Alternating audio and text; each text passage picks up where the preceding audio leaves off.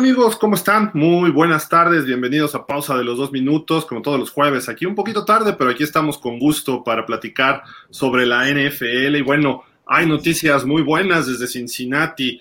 Eh, Damar Hamlin está reaccionando muy positivamente, los doctores hoy hablaron, les vamos a comentar de esto ahorita en unos instantes. Eh, ya viene la semana 18, la NFL está pues deliberando qué van a hacer con este partido de Cincinnati y Buffalo que se vio suspendido el lunes pasado. Hay varios escenarios. Quizá durante este programa la NFL venga con algún anuncio, estaremos al pendiente para notificarles de inmediato. Y pues obviamente hay partidos muy atractivos rumbo a los playoffs que ya están a la vuelta de la esquina. En una semana vamos a estar platicando ya de la primera ronda de playoff, todo lo que son los previos. Y obviamente es jueves, jueves de picks, de pronósticos para la semana número 18 aquí con eh, Daniel Velasco, Gerardo Peña, su servidor Gilardo Figueroa y se estarán incorporando más de nuestros compañeros durante eh, lo que va de este programa. Pero primero vámonos hasta Michigan, allá con el señor Daniel Velasco. Dani, ¿cómo estás? Muy buenas tardes. ¿Qué tal, Gil, Jerry? Pues un gusto estar aquí con ustedes, saludarlos. Pues ya listos para platicar sobre NFL. Eh, ya decías un poco sobre el progreso de Damar Hamlin. Afortunadamente los últimos reportes que se tienen es que eh, incluso por ahí decían que ya había eh, despertado por momentos y este y pues bueno vamos a vamos a esperar que sigan en esa tónica los reportes que sigan llegando de Cincinnati y pues también saber sobre el futuro de este mismo partido no no se sabe si se va a reanudar en algún momento de, los días próximos, o sea, evidentemente esta semana ya no, pero, pero sí de los días próximos, si se va a dar este por terminado eh, o, qué, o qué se va a resolver. De acuerdo. Pues bueno, vámonos ahora hasta Piedras Negras, allá con nuestro buen amigo Gerardo Peña. Jerry, ¿cómo estás? Buenas tardes, noches.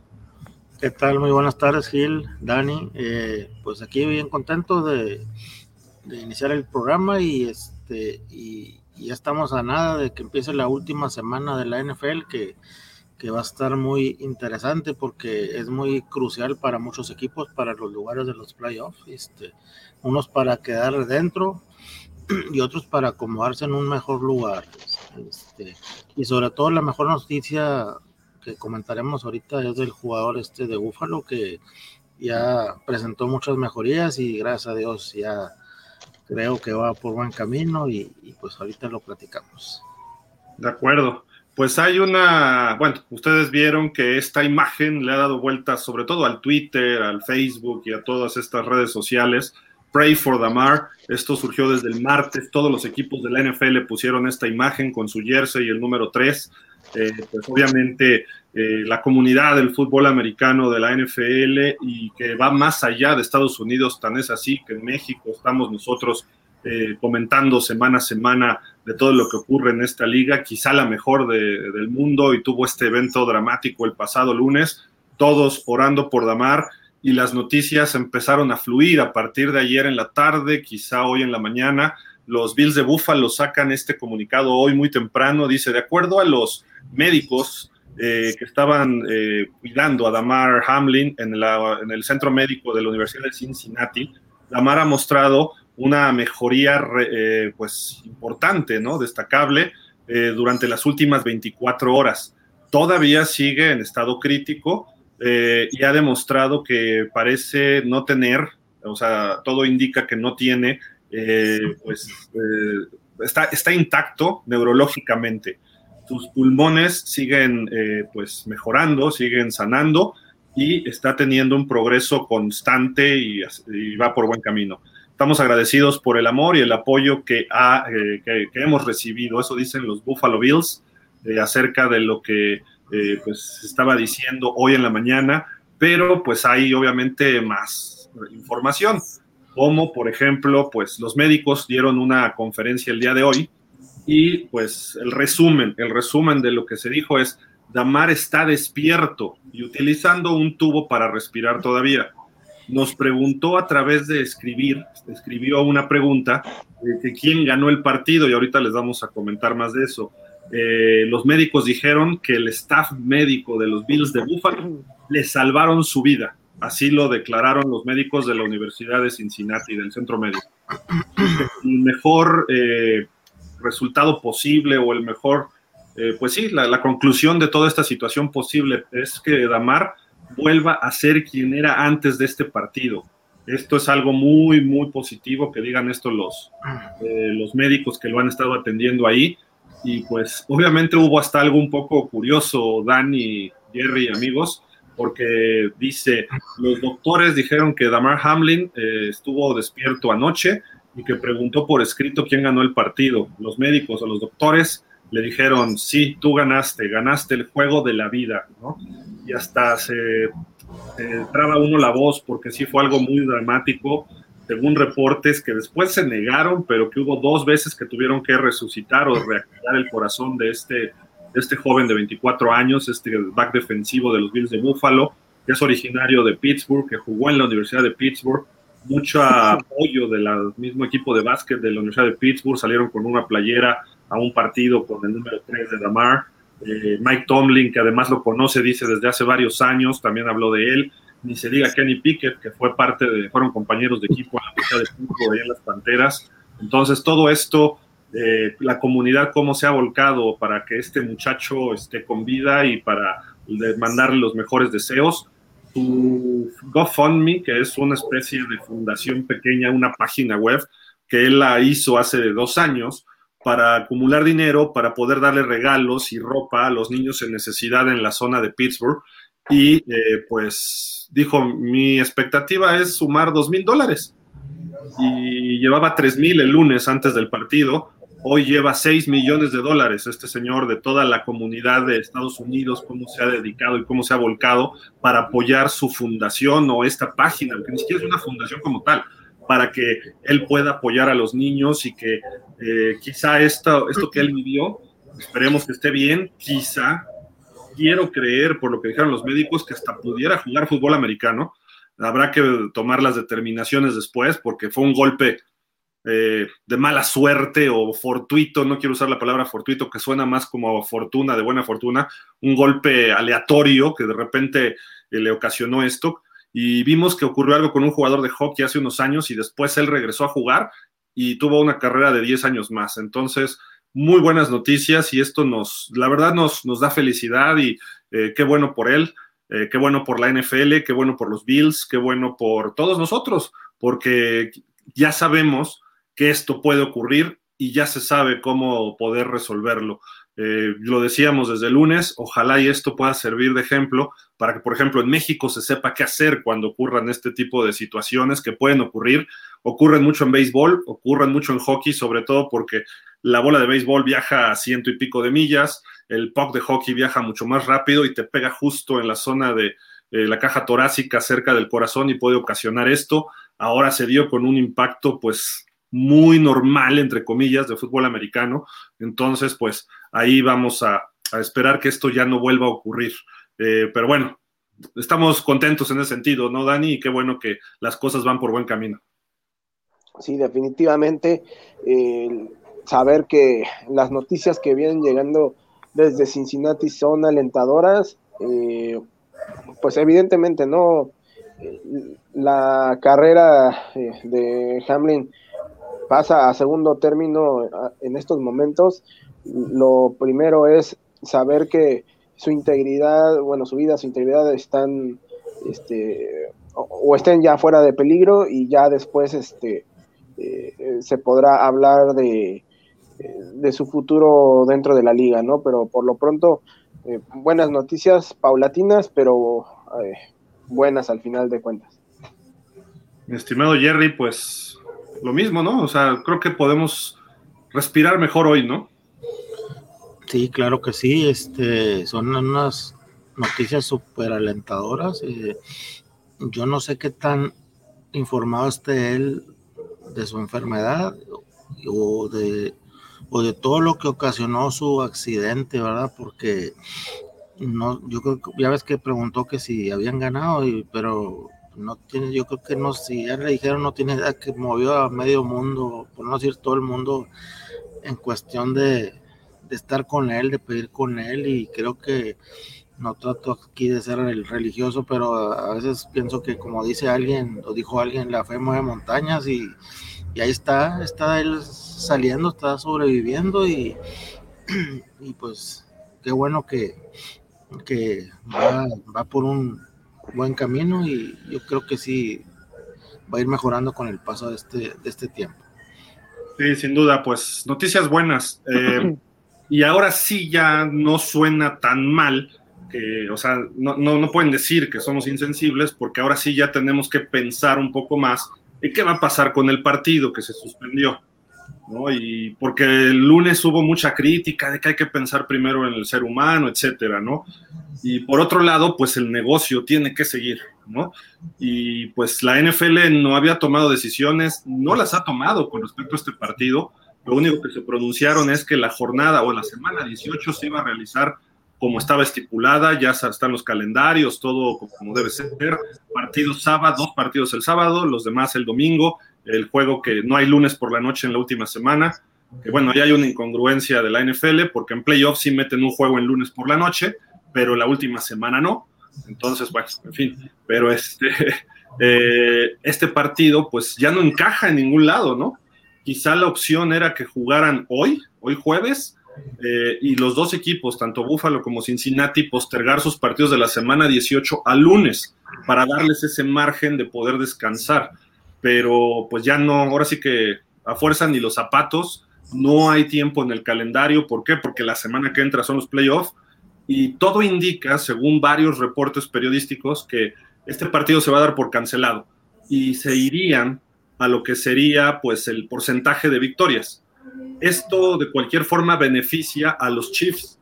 Y hay un reporte por ahí, creo que es de Adam Schefter, ¿no, Dani? Que dice que eh, por ahí algunos insiders de la NFL han escuchado que la NFL dijo, en caso de que se enfrentaran Buffalo contra Kansas City en playoffs, sobre todo si se da en la final de conferencia, que es donde se podrían enfrentar, se jugaría en un estadio neutral, tipo el Super Bowl. ¿Por qué? Porque no sabríamos si Buffalo iba a ganar el partido a Cincinnati o no, aunque, aunque Kansas City tiene mejor marca. Entonces dirían, se juega en una sede neutral, ¿no? Digamos, el Estadio Azteca de la Ciudad de México, ¿no? Este, pero, pero bueno, e, eso, son, son ahorita opciones, todavía no hay nada oficial, estamos hablando de opciones, por favor no lo tomen como algo oficial, porque la NFL no se ha pronunciado concretamente de qué va a pasar. Este, Dani, no sé si tú tengas más información o por ahí vamos bien.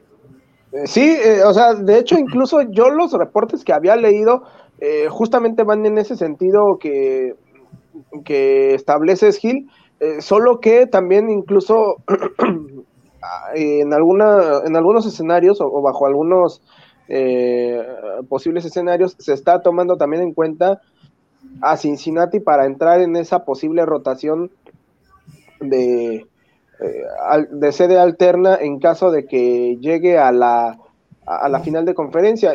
Porque también hay que señalar que, eh, pues, en caso de que Cincinnati eh, hubiera ganado el partido, pues también conservaba la posibilidad, siempre y cuando se, se combinara la, en la última semana con una nueva victoria y una derrota de los Chiefs en Las Vegas, eh, Cincinnati terminaría como el mejor de la conferencia. Entonces, por esa circunstancia también se habla de que dentro de esa rotación estaría incluido también el equipo de Cincinnati y no solamente los Chiefs y los Bills.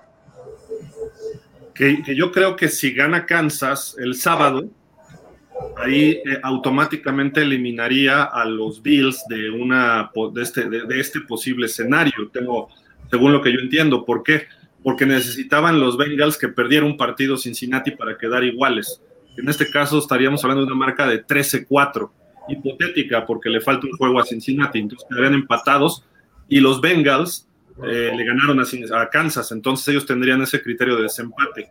Y en teoría, si le hubieran ganado a los, a los Bills, hubieran quedado los tres empatados, entonces habría que ir a los de marca de conferencia. Entonces creo que suena muy interesante que también incluyan a los Bengals, ¿no? Este, Jerry, porque fácilmente podrían tener el juego en casa si se hubieran dado ciertas combinaciones en esta semana 18. Sí, así es. Este, pues, lamentablemente pasó este detalle y, y, pues la liga tomó esta, bueno, no, como dices tú, todavía no está oficial, es un escenario posible, ¿verdad? Pero pues, tratan de ser lo más parciales, de, o sea, no beneficiar a nadie y este, y creo yo que este va a estar va a estar este muy difícil el, veredicto final de cómo se van a acomodar, creo yo, porque este, no, pues está, muy pareja la conferencia americana, bueno, pues también la nacional, pero la americana está demasiado pareja y, y esta posible victoria de Cincinnati hubiera y una derrota de Kansas hubiera dado algo para mejor lugar, mejor posición, pero no se dio, entonces pues vamos a ver cómo, cómo la NFL va a manejar este tipo de estos criterios que va a tener que aplicar.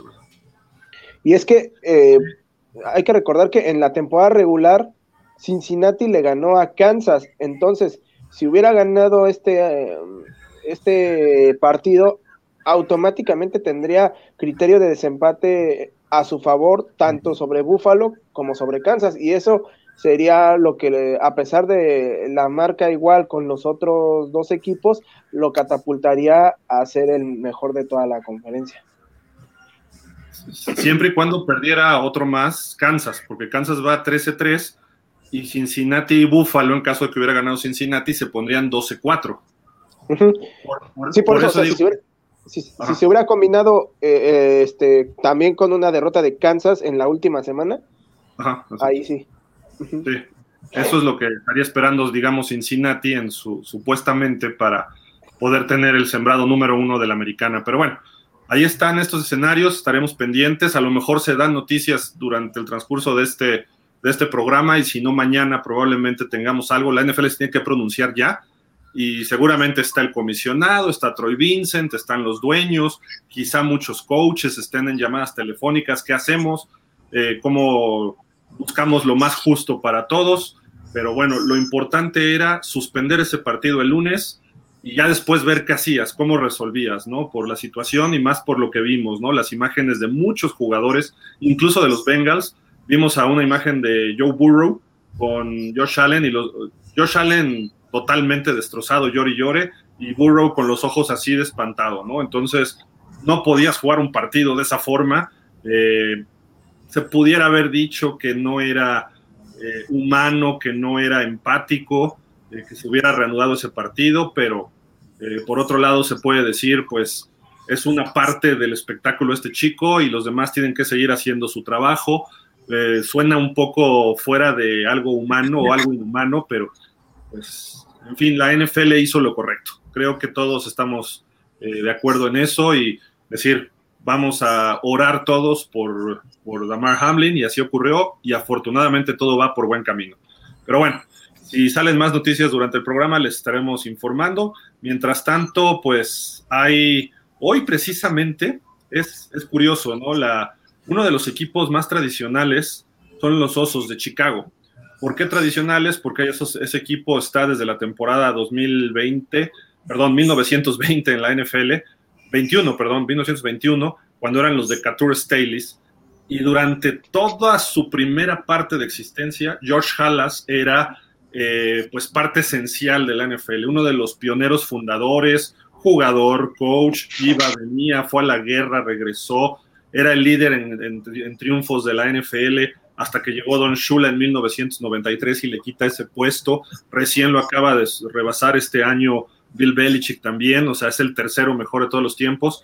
¿Y a qué vamos con esto? Porque el gran George Halas, eh, pues no tuvo hijos, pero adoptó a Virginia McCaskey la, mujer que aparece aquí en esta imagen, como dice ahí el balón 1963, y Virginia McCaskey, cuando fallece en 1983, eh, George Halas, hereda el equipo, su hija, así de forma directa. Y sí dejó que operaran sus hijos el equipo, eh, pero me parece que se llama Michael McCaskey y había otro de sus hijos, pero ella siempre ha ido a todas las reuniones de dueños. Ella no ha dejado de asistir a un solo partido de los Osos de Chicago, incluyendo de visita. A veces la acompañan, está enferma, pero ¿a qué vamos con todo esto? Porque ella cumple hoy 100 años. es la eh, dueña o el dueño más eh, de mayor edad en la NFL. Y pues no ha encontrado mucho éxito, digamos, Virginia McCaskey en, eh, en cuanto a campeonatos de Super Bowl. se ha especulado muchísimo que pues este equipo se va a vender pronto. quizá uno de los posibles o potenciales compradores sería Jeff Bezos, que también dicen que pudiera comprar al equipo de los Commanders. Pero bueno, Virginia Hallas McCaskey, hoy feliz cumpleaños, llega a los 100 años de edad y pues aunque Chicago está eliminado, pues es un momento de festejo. ¿Por qué? Porque además esto marca eh, la, la temporada 40 al frente de Virginia, de Virginia McCaskey, al frente de este equipo, ¿no? Eh, tienen un triunfo de Super Bowl, otra derrota de Super Bowl, por ahí varias apariciones en playoff, pero bueno, McCaskey nació eh, en 1923 justo tres años después de que se fundara el equipo de los de los de Staleys. Y a final de cuentas se lo quedó Papa Bear, ¿no? Entonces, bueno, nada más era un dato que queríamos eh, eh, compartir con ustedes. Si recuerdan, hace, hace que dos años, fue tres años el Super Bowl de la temporada 100, ¿no? Que hacen un video de un chavito que va corriendo por todo Estados Unidos y llega al estadio. Y cuando llega al estadio, justamente Virginia McCaskey con, me parece era Joe Green y Peyton Manning, le entregan un balón al chavito y entra corriendo el chavito. Eh, a ese grado es de la importancia que tiene Virginia McCaskey en la NFL y pues felicidades a los Bears, ¿no? En este sentido, porque pues sí es algo para, para festejar y que vengan buenos tiempos para ellos, que creemos que sí, aunque Justin Fields no va a jugar este fin de semana, ¿eh? según tengo entendido. Pero bueno, no sé si quieran agregar algo, Dani, acerca de lo de los osos y de Virginia McCaskey. No, pues, este, como dices, eh, felicidades a, la señora McCaskey y bueno, una posible forma de festejar, aunque en realidad no sé qué tan, em, qué tan grato sea, eh, pues podrían terminar con la primer, con el primer pick global el próximo año si es que eh, pierden el partido de los Osos y esto se combina con una victoria de los Texans. Bajo ese escenario, los, los Bears terminarían con el primer pick global en el draft el próximo año y este y bueno, ahí estaría el regalo de cumpleaños. De acuerdo. Mi, estimado Jerry, eh, pues fue la segunda mujer dueña, porque la primera fue Georgia Frontier, hereda el equipo de los Rams del señor Rosenblum, que había hecho un switch con el dueño anterior de los Rams, y él era el dueño de los Colts, pero bueno, terminan haciendo ese cambio de dueños, un intercambio de equipos, y cuando él fallece, Georgia Frontier toma el equipo a final, en la temporada que llegan al Super Bowl contra Pittsburgh, fue la 79 pero ella hereda, este, Virginia McCaskey, en el 83, y es una de 12 mujeres dueñas en la NFL actualmente. Podemos mencionar a la de los Titanes, que es hija de Bob Adams, podríamos mencionar a la hermana de Paul Allen en los Seahawks, podríamos mencionar a Terry Payula, que es la esposa de Kim Pay, perdón, Kim Payula, la esposa de Terry Payula de los Bills de Buffalo, precisamente, y pues hay, hay otras ocho más que ahorita eh, habría que hacer un recuento, ¿no? Pero eh, ahí está esta eh, Virginia McCaskey, ¿no? ¿Tú te acuerdas de Frontier en esas épocas, mi estimado Jerry? Mm, no, no, pero sí, sí, sí, este, sé muchas, sí sé que han pasado grandes jugadores, bastantes por los osos, este, el inolvidable Walter Payton, este, el linebacker aquel muy agresivo, el Dick Bactus, y pues la, los monstruos del Medway del 85 era un equipo que no había quien le pudiera ganar, ¿verdad? Este. Miami. Así, este. pero sí, sí, sí, sí, es un, fue un gran equipo, tiene pues una historia muy grande, ¿verdad? Lástima que no, pues oficialmente un Super Bowl, pero pues es un equipo histórico que siempre y lo da unos juegazos contra Green Bay o Detroit, juegos de la edición. entonces, pues lo único que puedo decir es que, pues felicidades para su dueña y que cumpla otros, otros añitos más. De acuerdo, pues ahí los osos de Chicago. Creo que le vienen, buen, vienen buenas épocas a los osos con Justin Fields, muchos picks, mucho dinero en el tope salarial. Van a poder armar su equipo muy rápido para el 2023 en adelante. Pero bueno, eh, hablando de historia, antes ya de irnos con los picks, pues ayer se dan a conocer los 15 finalistas del Salón de la Fama para la clase 2023. Esta será anunciada el jueves previo al Super Bowl, eh, ahí en los NFL Honors, que serán en el área de Phoenix, Arizona. Y pues eh, aquí están los 15 finalistas, que son los de la era moderna, como se le conoce, los que son elegibles y que están ahorita ahí metidos. Hay, nombres interesantes. Tú te acordarás de varios, varios, mi estimado Jerry, Darren Woodson y de Marcus Ware, dos ex Cowboys, ¿no? Así es, sí, el, dos, dos jugadores este, muy buenos y Darren Woodson pues, está en el año de honor de los Cowboys y, y ya se habían tardado en mencionarlo, ¿verdad? Igual que los de Marcus Ware. Marcus Ware este, pues es relativamente nuevo para, para estar ya en esta, en esta lista importante, ¿verdad? Este, pues ojalá, ojalá, ojalá los podamos ver en el, en el próximo Salón de la Fama. Dani, pues tú ahí, tú ahí los ves mejor que yo, no sé si los quieras leer y recordar un poquito algunos. Pues sí, ahí eh, estamos viendo que es este Jared Allen, Willie Anderson, Ron de Barber, ese eh, defensivo de los, de los Bucaneros, eh, Dwight Freeney, Devin Hester, que seguramente a más de uno nos sacó dolores de cabeza en algunos partidos, Torrey Holt, eh, Andre Johnson, Albert Lewis, Darrell Revis, que seguramente es uno de los ídolos máximos de Hill, ah. Joe Thomas, Zach Thomas, eh, que bueno, vamos a ver si ya le hace justicia a la revolución, de Marcus Ware, Reggie Wayne, Patrick Willis y Darren Woodson. Sí, de acuerdo, ahí están nombres interesantes y pues estos 15 eh, pasan a ser finalistas y un panel de, son 50 personas, de periodistas de cada uno, hay un periodista de cada uno de los mercados de, de la NFL, hay miembros de periodistas a nivel nacional, me parece que el comisionado también tiene por ahí voto y hay algunas otras personas, pero son 50 votos y tienen que alcanzar el 75% para estar eh, siendo elegidos, pero es un máximo de 8. Además de estos 15, hay otros 4, tres de los seniors, que ahí también viene otro de tus Cowboys, este Jerry, y uno que ha tardado mucho, Chuck Howley, que fue MVP del Super Bowl 5 el único MVP de un Super Bowl de un equipo perdedor, porque esa vez lo perdieron el Super Bowl el equipo de los Cowboys.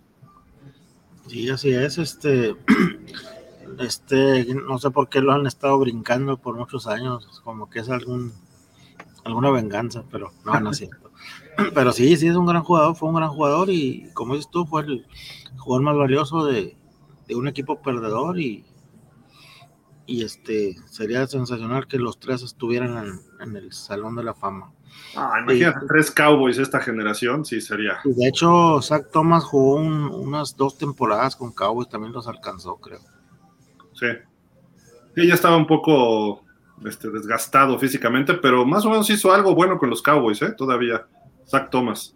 Eh, los, otros veteranos son Ken Riley, un corner de los Bengalíes de Cincinnati, de los finales de los 70 Llegó aquel Super Bowl 16 contra Joe Montana. Eh, y el otro es Joe Klecko, que era un tackle defensivo muy bueno de los Jets de Nueva York, eh, que hacía, era parte de esa New York, New York Sack Exchange, haciendo alusión a la casa de bolsa de, de, la bolsa de valores de los Estados Unidos, que es el New York Stock Exchange, decían SAC porque lograron capturas junto con, sobre todo con la dupla que hacía con Mark Gastino. Y este, pues ahí yo Cleco pudiera entrar en esta eh, generación como veterano. Y además hay una, un contribuyente que muy probablemente lo veamos entrar, que es o contribuyente o coach. En este caso es Don Corriel que, fue, coachó a los Cardenales de San Luis en los 70s y luego tomó las riendas de los Chargers de San Diego y convirtió a Dan Fouts, a Kellen Winslow, Wes Chandler, John Jefferson, Charlie Joyner, eh, Chuck Monsey, John Capelletti, ese equipazo de los Chargers que nunca pudo llegar al Super Bowl, pero que era espectacular. Y fue una revolución en lo que se refiere a sistemas y a juego aéreo a finales de los 70s, principios de los 80s, que Dan Fouts le llamaban Air Corriel, ¿no? Las líneas aéreas Corriel. y Dan Fouts era su capitán, ¿no? Y funcionaba muy bien y todo el mundo le tenía miedo a este equipo de los Chargers, ¿no? En ese sentido, pero eh, Don Corriel merecido sería que ya ingrese al Salón de la Fama, ya falleció, pero pues es justo que él termine por ahí. No sé si te acuerdas tú también de él, Jerry, un poquito, pero era dificilísimo frenar esos Chargers, ¿no? Sí, cómo no, este, era la fuerza aérea de, los cargadores y acá le decían el montañés a Dan Fouts. Este, era un equipo que metía 40 puntos, pero le metían 45 desgraciadamente. Entonces, y, recuerdo muy bien aquel famoso juego contra los Delfines que, que se fue de playoff, ¿verdad? Que, que al final ganó Miami, ¿verdad? No, no, ganó San Diego. Ganó San Diego, pero perdieron la final de conferencia con Cincinnati. Sí, correcto. Cuando, cuando fue Cincinnati al Super Bowl contra San Francisco y ahí perdió Cincinnati, si no me equivoco. Sí, pero fueron unos muy buenos tiempos de los cargadores. Justamente el Super Bowl que decíamos de Ken Riley, el otro finalista, ¿no? Que estábamos mencionando ahorita. Pero bueno, ahí está. Esto se va a dar a conocer el 9 de febrero, unos días antes del Super Bowl, ahí en Phoenix, Arizona en los NFL Honors, donde se premia lo mejor de la temporada, el MVP, el defensivo del año, coach del año, etcétera, novatos, eh, jugadas, en fin. Eh, el festejo son los Óscares de la NFL y pues bueno, ahí estará todo eso junto con la nueva generación del Salón de la Fama. ¿Algo más, este Dani, que quieras agregar a, de, este, este tema? Eh, no, creo que no. Este, pues seguimos con, con lo que sigue. Va, vamos a dar. pues la semana 18, ¿no? Eh, se pone en marcha el sábado y el primer juego será este Kansas City, precisamente uno de los involucrados en este tema que hablábamos del partido pues ya prácticamente suspendido o hacia allá va, visitando a los Raiders, estos Raiders que por poco y le dan la campanada a los 49ers ¿eh? la semana pasada, eliminados ya sin que juegue Derek Carr, eh, vienen muchos cambios de eh, pues en la posición de coreback, a lo mejor principalmente con Derek Carr ahí, pero pues sale favorito los Chiefs por nueve y medio puntos. Eh, ha ganado los últimos cuatro los jefes, incluyendo este año, que era un partido que los Raiders pudieron sacar un lunes por la noche, pero George McDaniel se la jugó por un gol de una conversión de dos puntos, no la hizo y pierden por un punto. Pero bueno, hay duelos interesantes. Kansas City va por el primer sembrado, entonces no creo que baje el ritmo los Chiefs. Veremos a Mahomes, veremos a Kelsey. Andy Reid va a salir con todo y más a comerse a los Raiders, que es una rivalidad en esa división oeste de la Nacional.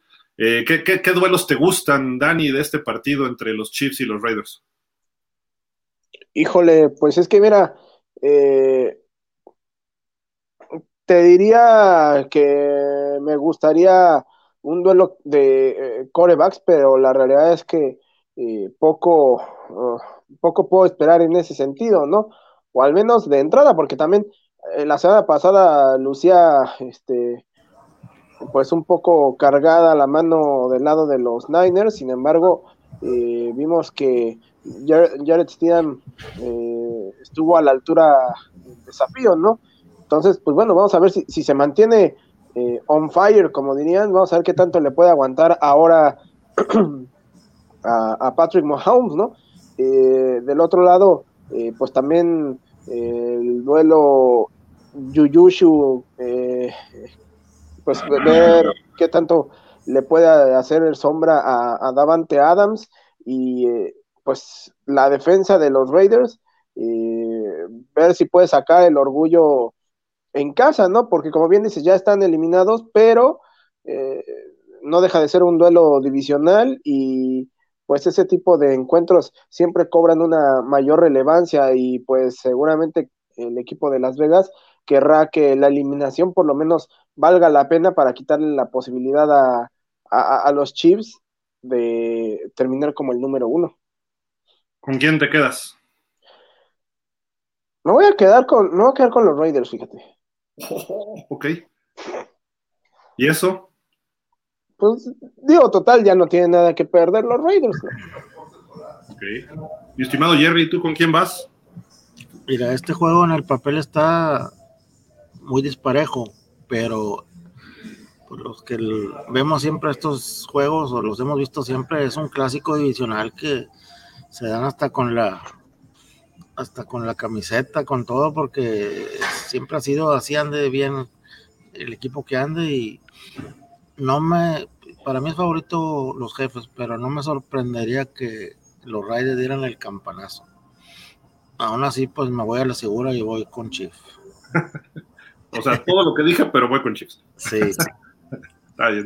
Que se enoje Yo voy con los jefes. Yo voy con los jefes. No creo que suelten este partido, más porque están buscando ser casa. Ya, si la NFL acomoda las cosas de otra forma, ya, será otra cuestión. Pero para ellos es importante no perder, porque entonces va a haber más eh, debate de que si son el mejor o no de la americana y eh, se puede prestar a malas decisiones de que la liga si decide reanudar o no el juego o si decide dar empate o lo que sea, ¿no? Entonces, los Chiefs creo que van a salir a ganar y a cumplir su parte nada más. Este se lo dejamos a Dani, ¿no? Mi estimado Jerry, este partido, porque también es el sábado. Eh, bueno, ese es un verdadero este, partidazo el que vamos a ver allá en Duval County. el equipo de los Jaguars estará recibiendo a los Titanes de Tennessee que están simplemente en picada, pero eh, pronunciada. La serie eh, histórica favorece a los Titans. Han ganado cinco de los últimos seis, pero el último enfrentamiento lo ganaron los Jaguars eh, con autoridad. Y bueno, hoy, este, la, la línea está favorable a los Jaguars por seis puntos. Hay que recordar que eh, los Titanes no van a contar con Ryan Tannehill, va a estar Joshua Dobbs en el coreback. Eh, vaya, eh, sabemos lo potente que es el juego por tierra por parte del equipo de los Titanes. Sin embargo, bueno, también los Jaguars han empezado a, a hacer un equipo pues sólido que ha sabido cerrar los partidos de distintas maneras. Si no es con una gran actuación de, Trevor Lawrence, es con una muy buena actuación de Travis Etienne, eh, si no es con una muy buena actuación de la defensiva. Eh, y bueno, en ese sentido, el equipo de los Jaguars se está convirtiendo en un conjunto redondo y pues vamos a ver eh, si finalmente pueden cerrar la temporada con una victoria. Creo que va a ser un duelo apretado, pero al final de cuentas los Jaguars van, a, van a resolver las cosas favorablemente y se van a llevar la victoria, eh, desde mi punto de vista, por marcador de 24 a 17. Eh, Jerry, un orden, por favor. sí, este, yo, yo entiendo a Dani que pues es un jaguar de, de toda la vida y este tiene que apoyar a su equipo y más ahorita que andan muy muy crecidos. Este, pero aún así pienso que el, juego, de hecho, va a estar muy duro, va a estar muy apretado, creo yo, si no me equivoco. Y no lo va a tener tan fácil Jacksonville. Este, ¿por qué? Porque creo yo, si no me equivoco, regresa al corredor de, Titanes, ¿no? Parece que sí. Sí, este, y entonces este es un factor y pues va a jugar en Jacksonville un clima agradable y todo, no les, no les va a molestar. creo que va a estar muy parejo, pero aún así pues los jaguares andan encendidos, están en su casa, motivados y creo yo que se van a llevar la victoria. Mira, yo lo que vi de los Titanes la semana pasada contra Dallas es, nos vas a ganar, pero te vamos a jugar durísimo. Y no quiero decir que vamos a pegar muy duro por lo que ocurrió el lunes, pero el fútbol americano así se gana, ¿no? Este, quien, domina a veces en la trinchera, eh, los Titanes no pudieron contra Dallas, no creo que puedan contra los Jaguares, pero mi corazón, digo, si hubiera dinero de por medio, digo Jaguars. pero mi corazón es Titan, Dani, lo siento. Este, pero mi pick va a ser con Titans, pero sé que van a ganar tus Jaguares. Y merecido porque el trabajo que está haciendo Trevor Lawrence ya se ve como un coreback hecho y derecho. Eh, digo, desde que llegó a la NFL, ¿no? Pero ahorita ya se está viendo a dónde va. Y todavía le queda largo camino todavía por mejorar bien coachado este equipo. Este novato, el linebacker eh, Lloyd. Devin Lloyd. Eh, está haciendo de los mejores linebackers internos, entonces cuidado. Y, Walker, en fin, el equipo lo que vamos a ver estos playoffs, con los, bueno, esta semana y probablemente los playoffs de los Jaguares, no es nada de lo que vamos a ver en los próximos dos, tres años de Jaguars. Va a ser un equipo talla Kansas City, talla Buffalo y todavía depende qué, qué más jugadores vayan incorporando. Así de que, ojo, empiecen a volver a ver a los Jaguars, eso sí se los... Va a ser, va a ser un equipo protagonista. sí, sin duda. Y todo empieza por el coreback, y luego el coach, y luego otros jugadores de, de soporte o de apoyo, ¿no? Pero bueno, mi estimado Jerry, no quería, pero te tocó, ¿eh? Tom Brady, te tocó. Qué casualidad. Eh, pues aquí juega el campeón de su división con su mediocre récord de 8-8. Eh, y juegan, juegan en Atlanta en el Mercedes Mercedes-Benz Stadium eh, Buccaneers, pues la última vez, bueno, la serie está 30-28 a favor de Buccaneers y Buccaneers ha ganado los últimos cinco. Aunque aquí aparece Falcons por cuatro, favorito por cuatro puntos, este, increíblemente se me hace a mí, ¿verdad? Porque, pues, ¿cómo le vas a poner en contra al gran Tom Brady? ¿Cómo vas a ponerlo no favorito? Pero bueno, este, creo yo que de alguna manera se las ha arreglado Tampa para ir mejorando y ya estar en los playoffs. Entonces, este juego no sé, lo, de alguna manera lo, tienen que ganar y, Atlanta pues ya no tiene nada que perder, nada que ganar, así es que creo yo que, debe ganar Tampa. De acuerdo. Eh, según dijo Todd Bowles, eh, no va a descansar a los titulares de Tampa, ¿eh? Y no se lo merecerían porque no han tenido un buen año, han tenido sus momentos, pero hasta ahí. Entonces, tienen que llegar en buen momento a playoffs. Si van ganando el partido de alguna forma fácil, pues sí los descansas. Pero yo voy con, voy con Tampa. Brady no va a permitir tener su primer temporada perdedora como, como coreback titular y seguramente eso le dijo a Todd Bowles. Lo siento, voy por el 9-8, aunque se vea penitas arriba de 500, no quiero un tache en mi carrera, ¿no? Y más me quiero ir de los, eh, de los bucaneros con buena nota si es que se retira, ¿no? O si es que se va a otro equipo porque es agente libre. Entonces creo que los Bucaneros van a jugar y hasta relativamente fuerte, no como si fuera playoff, pero creo que sí pueden ganar el partido de facilón. Dani, ¿tú, ¿tú qué ves en este duelo? ¿Crees que Atlanta pueda pegarle? Yo la verdad veo un equipo de Atlanta bastante desinflado y los Bucaneros, sin ser un, un conjunto que sea la gran maravilla, pues por lo menos tiene la motivación de ya saberse clasificado a los playoffs y pues justamente eh, para mantener ese buen momento necesitan sacar adelante este partido. Creo que, no, no que lo vayan a sacar fácil, pero eh, al final lo van a terminar ganando con cierta holgura. Eh, creo que como ha sido la tónica de estos últimos partidos, Tampa va a, sufrir tres cuartos de partido y al final va a encontrar la fórmula para, para ganar y, este, y, se va a llevar la victoria. Correcto, pues ahí están los picks de estos partidos. Mira, para que veas, Jerry, que no nada más es mala onda contra ti, ve cuál me tocó a mí. Los dos equipos que le han ganado a Miami recientemente, los dos de su división, Buffalo pues va a jugar bastante esta semana. Como ven, tiene nada más 15 partidos jugados por el suspendido del lunes. Eh, los Pats vienen de ganarle a Miami, están 8-8. Si los Pats ganan, están en playoff. Si los Pats pierden, necesitan que, bueno, le abren la puerta a Miami precisamente y quizás hasta Pittsburgh.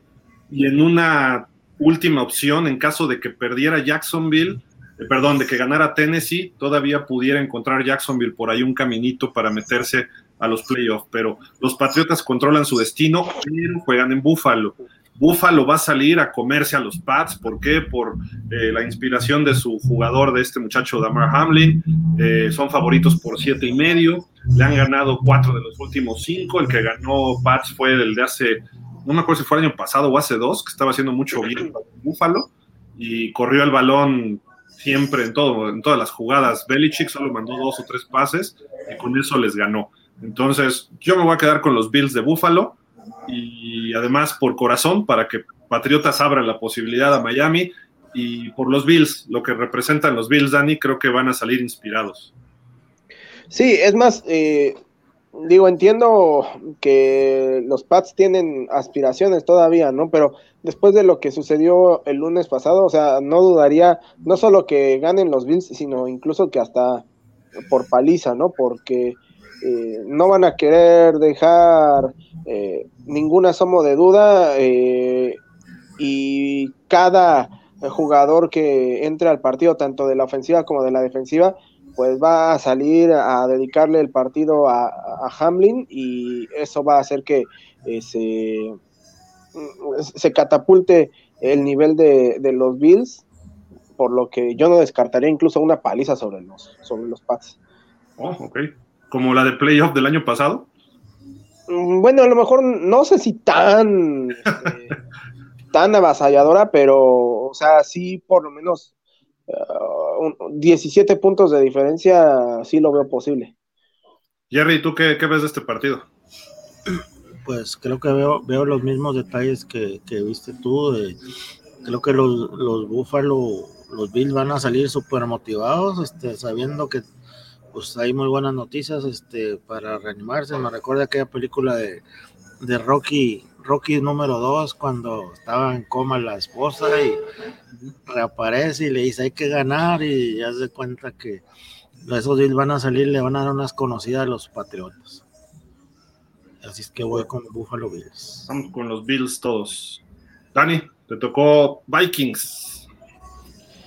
Híjole, mira, este partido, la verdad, no sé qué esperar de, él, porque por un lado, Chicago ya está completamente eliminado, incluso decíamos hace rato de la posibilidad de que puedan terminar con el pick número uno, dependiendo si una derrota de los Bears se combina también con una eh, victoria de los Texans. Eh, y por otro lado, Minnesota, si bien ya está clasificado eh, y solamente tiene cuatro derrotas en toda la temporada, pues esas cuatro, eh, bueno, no, recuerdo si las cuatro, pero por lo menos tres de esas cuatro derrotas han sido por marcadores bastante, bastante eh, escandalosos y han dejado expuestas una serie de, dudas, ¿no? Entonces, incluso creo que una victoria de, de los vikingos, si no es una victoria contundente, puede incrementar todavía más las dudas. Así que eh, creo que dentro de todo lo negativo eh, que puede eh, tener para Chicago este partido, creo que aquí podrían sacar la victoria y dejarle todavía más dudas a, los vikingos. Eh, me voy a ir con la sorpresa y me, voy a quedar con la victoria eh, justa de los Osos de Chicago. Aunque no juegue Justin Fields. Aunque no juegue Justin Fields. Fuertes declaraciones del señor eh, Velasco. Jerry. Pues yo estoy igual que Dani, tengo muchas dudas, porque Vikingos, este, de repente da un juegazo, de repente juega como, como queriendo ganar la primera selección del draft. Entonces nunca sabes si irle a vikingos o no irle. Este, luego juegan, en la casa de Chicago y a lo mejor la, los osos quieren darle un regalito de cumpleaños a su dueña, de, ahora que cumplió sus 100 años, este, no estaría de más, ¿verdad? Pero creo que pues es un partido duro porque es divisional y es en Chicago, en un clima gélido. Este, pues creo yo que va a estar muy apretado, pero aún así creo que, que Vikingos para terminar bien la temporada, eh, creo que se van a ir con la victoria. Vikingos aspiraría a que perdiera San Francisco y ellos ganar y se irían al segundo lugar de la conferencia y por lo tanto asegurarían en caso de seguir ganando dos partidos en casa. De la otra forma, no bajan del tercer lugar. Y San Francisco se ve difícil que pierda con Arizona. Quizá veamos un ratito a los titulares de Minnesota y después sí manden a toda la caballería restante, ¿no? Ahí a ver qué, qué pasa. Y por eso creo que sí puede ganar Chicago y además el festejo de Virginia McCaskey, de 40 años al frente de, del equipo, 100 años de vida, etcétera. Y lo que viene para los Osos pudiera ser ese partido que cierren ganando la temporada como iniciaron, pegándole a San Francisco. ahora pudieran pegarle a otro equipo contendiente y para ellos sería cerrar con buena nota. Pero a pesar de todo eso, voy con Minnesota. Minnesota no es, o sea, sí es irregular, pero no creo que sea ahorita como, y más contra el segundo equipo de Chicago, pero bueno. Mi estimado Jerry, Houston contra Indianapolis, no hay nada de juego por, este, de por medio, ¿no? Pero. Bueno, este, perdón, eh, pues sí está encadenado al, juego anterior, ¿verdad? Porque, como decía Dani, si nos vamos en, la cuestión lo del draft de la siguiente temporada, este. Eh, no sé si hay mucha diferencia de, récord de Chicago y, de Houston. No, no recuerdo el récord de Chicago. Chicago está 3-13 ahorita. Si gana, ah, ok, muy bien. bueno, si pierde, Sí, veo mucha posibilidad de que gane Houston. Y si gana Houston, pues a lo mejor le hace el favor a Chicago. De la Claro que Chicago pues tendría que perder, ¿verdad? Así es que, de, en cierto modo, alguno se va a salir beneficiado. Haz de cuenta que aquí se están jugando la, los dos juegos, se están jugando la, primera selección del próximo draft. Y van a jugar en Indianápolis, en un estadio cerrado, en el Lucas Field, Lucas Oil. Y este, y aunque Cole es favorito por, por dos puntos y medio, y ya ves cómo ha jugado Houston los últimos juegos, que le ha dado batalla a todo el mundo. Así es que ya es un equipo de, de, cuidado que, que, no me extrañaría que le gane a los, a los potros. ¿Vas con Houston? Voy con Houston, sí. Houston de toda la vida. Yo creo que sí ganan los Colts. También es un equipo que está, tiene mejor, más talento. Eh, aunque, bueno, no sé si vaya a jugar Nick Foles porque quedó muy lesionado la semana pasada. Creo que de costillas, me parece. Y pues, quien a lo mejor jugará Matt Ryan, no sé, o Sam Ellinger.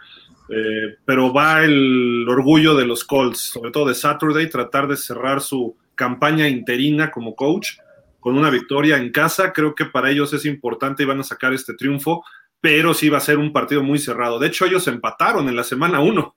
A lo mejor vemos otro empate en esta semana 18, ¿no? Sería interesante ver que los dos duelos divisionales en un mismo año terminen en empate, ¿no? Pero es más, voy al empate. no sé tú, Dani, con qué vas. Híjole, mira, la verdad es que eh, los potros eh, pues están ahorita eh, muy, muy a la baja. Y, bueno, más allá de que Houston en el último partido perdió por paliza ante los Jaguars, las últimas semanas se veía, se venía mostrando mejor que, que los Colts. Entonces, si, si Houston puede recuperar un poquito de lo que habíamos visto eh, de las últimas dos eh, semanas a hace cinco semanas, o sea, creo que eh, creo que en, general ha tenido un mejor cierre, este, a lo mejor no por números, pero sí por sensaciones que, que Indianapolis, y bueno, yo por eso creo que pueden ganar este, los, ah, los Texans. Y, bueno, eh, es más, voy a decir que ganan los Texans y, y solamente para que no tengan la, primera selección. ok. Bueno, tampoco es que yo quisiera, pero aleatoriamente, como vamos 1-1-1, me tocó este partido. Los, los Jets van a visitar a Miami. Eh, pues la serie está más empatada, imposible, ¿no? 56-56-1. Miami ganó el único duelo que ha habido en playoff, pero bueno, eso es otra cosa. Eh, los Jets, ¿qué están jugando? El no terminar en último lugar de la división. Si le ganan a Miami, Miami se va hasta la cuarta posición, mientras que eh, ellos se colocarían en tercera, aunque tendrían la misma marca, pero barrerían la serie para Miami, en contra de Miami este año. Ya le ganaron el primero, que fue el 9 de octubre, que jugó Skylar Thompson casi todo el juego, porque en la primera jugada lesionaron a Bridgewater y el partido iba más cerrado de ese 40-17 que ven en pantalla. Y al final hubo dos, tres acciones ya muy dentro de su zona de los Dolphins que perdieron el balón en una en la yarda 10. Eh, ya después estaba el partido un poco cargado, se la juegan en la 25, en la 30 y hacen un acarreo después los Jets y por eso se ve paliza. Pero el partido iba más cerrado de lo que indica. Creo que sale Jets favoritos por un punto. Creo que Miami puede ganar este partido a pesar de que no estuviera Tua. Eh, todo el mundo dice que está fuera, pero pues yo entiendo que si libera el protocolo, estaría jugándolo y el protocolo lo puede liberar mañana viernes. Pero no sé si se vayan a arriesgar los Dolphins y más con lo que pasó el lunes, la, conmoción de hace dos semanas de Tua. En fin, creo que a lo mejor Tua, aunque Miami califique a playoff, pudiéramos no verlo más en, el equipo, ¿no? De, esa temporada. Eh, pero bueno, eh, los Jets, pues han, sacado partidos sobre Miami históricamente ahí en el Hard Rock. Uno de ellos, nuestro amigo Raúl Alegre, eliminó a Miami en el 91 cuando Miami estaba con Dan Marino y todo, también estaban así por pasar a playoff y los Jets le ganaron. Eh, la noticia de hoy es un salió a través de Outkick. Armando Salguero, quien trabaja en el Miami Herald, comenta de que si Miami pierde este partido, pudiera venir una serie de despidos masivos otra vez.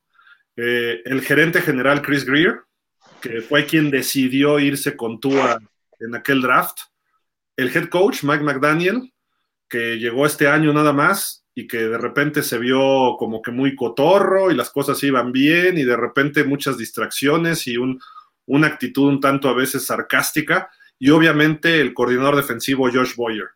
¿Qué sabemos de las últimas semanas? Que Sean Payton está integrando un staff de coacheo. Eh, que, que Sean Payton el año pasado los Dolphins le hablaron a los Saints antes de que se retirara, entre comillas, Sean Payton, para ver qué necesitaba, o sea, qué pedían ellos a cambio de Sean Payton. Y le dijeron, nada, nosotros no lo vamos a cambiar. Y a los pocos días, Sean Payton dice, me retiro. Eh, ¿Qué sabemos? Que semanas después Miami iba a entrevistar a Brian Dable y Dable terminó firmando antes con los gigantes. Y quedaban dos, dos coaches. Uno era Kellen Moore y otro era Mike McDaniel. Y McDaniel dijo, yo puedo hacer ganar este equipo con Tua.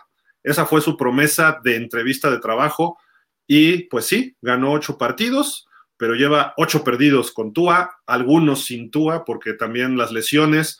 Tua ya está en su tercer año, ya podemos tener una evaluación real de Tua y Tua no funciona en los partidos importantes. Ya quedó claro. San Francisco Chargers medio funcionó con Bills, con los, este, con los Patriots, pues ni siquiera pudo jugar. En fin, entonces para que funciones tienes que estar y Tua no está en el 100%, es tiempo de que Miami dé una sacudida y busque un coreback.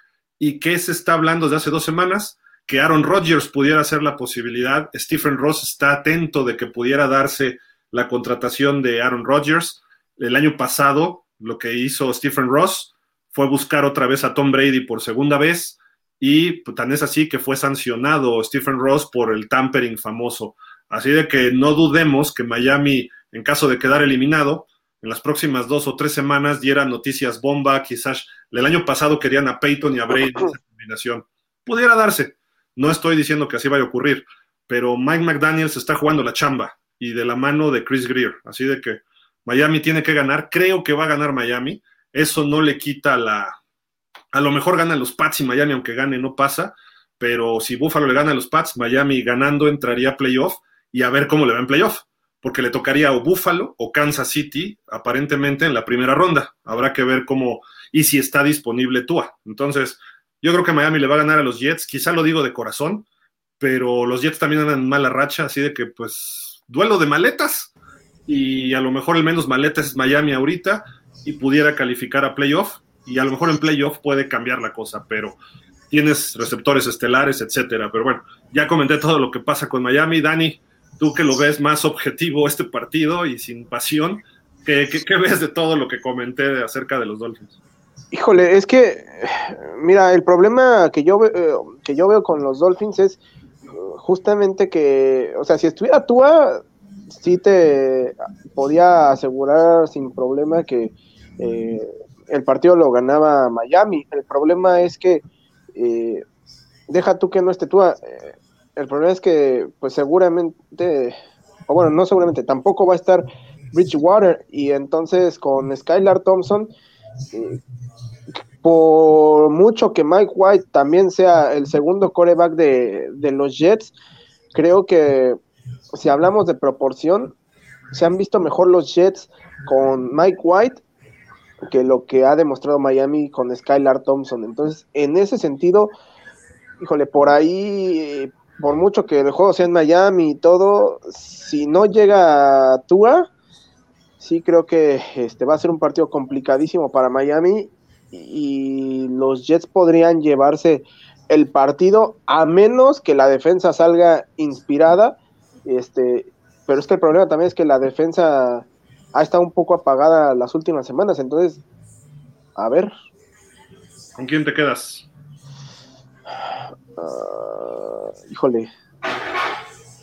Eh, ya dilo, hombre. Que conste que, que conste que, no es por no es por este por tus Titans, pero creo que sí me tengo que quedar con los Jets Hill. Ok, ok, ya lo entendí, ya, no te preocupes. Jerry, apoyo, apoyo, Jerry. ahí te va, ahí te va. Eh, fíjate cómo, cómo, dos equipos que, en la temporada empezaron a sorprender, empezaron a ganar, este, a jugar bonito, este, ahorita estamos hablando de que son los malitos de los malitos, por no decir los maletas de la división, ¿verdad? Este, yo dije, no, hombre, Gilanda que no, no lo, no está intratable, pero como desgraciadamente, pues sobre todo las, todas las, este, todo lo que le pasó a Tua, eso fue el, lo que disparó, creo que todo, ¿verdad?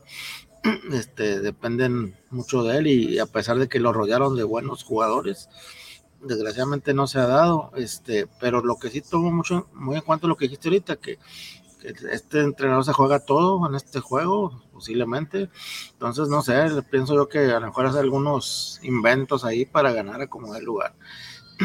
Yo digo, pues van a jugar de locales y pues siempre van a tener el apoyo de su gente, así es que yo creo que sí gana Miami a pesar de todo. Esa voz me agrada. Pero además no sé por qué dices, si yo siempre he leído a los 49ers, no sé por qué dicen que yo le voy a Miami, pero bueno. Sí, es bueno tener siempre un equipo de respaldo. Uno, yo tengo 31. Mi estimado Dani, vámonos con el siguiente partido.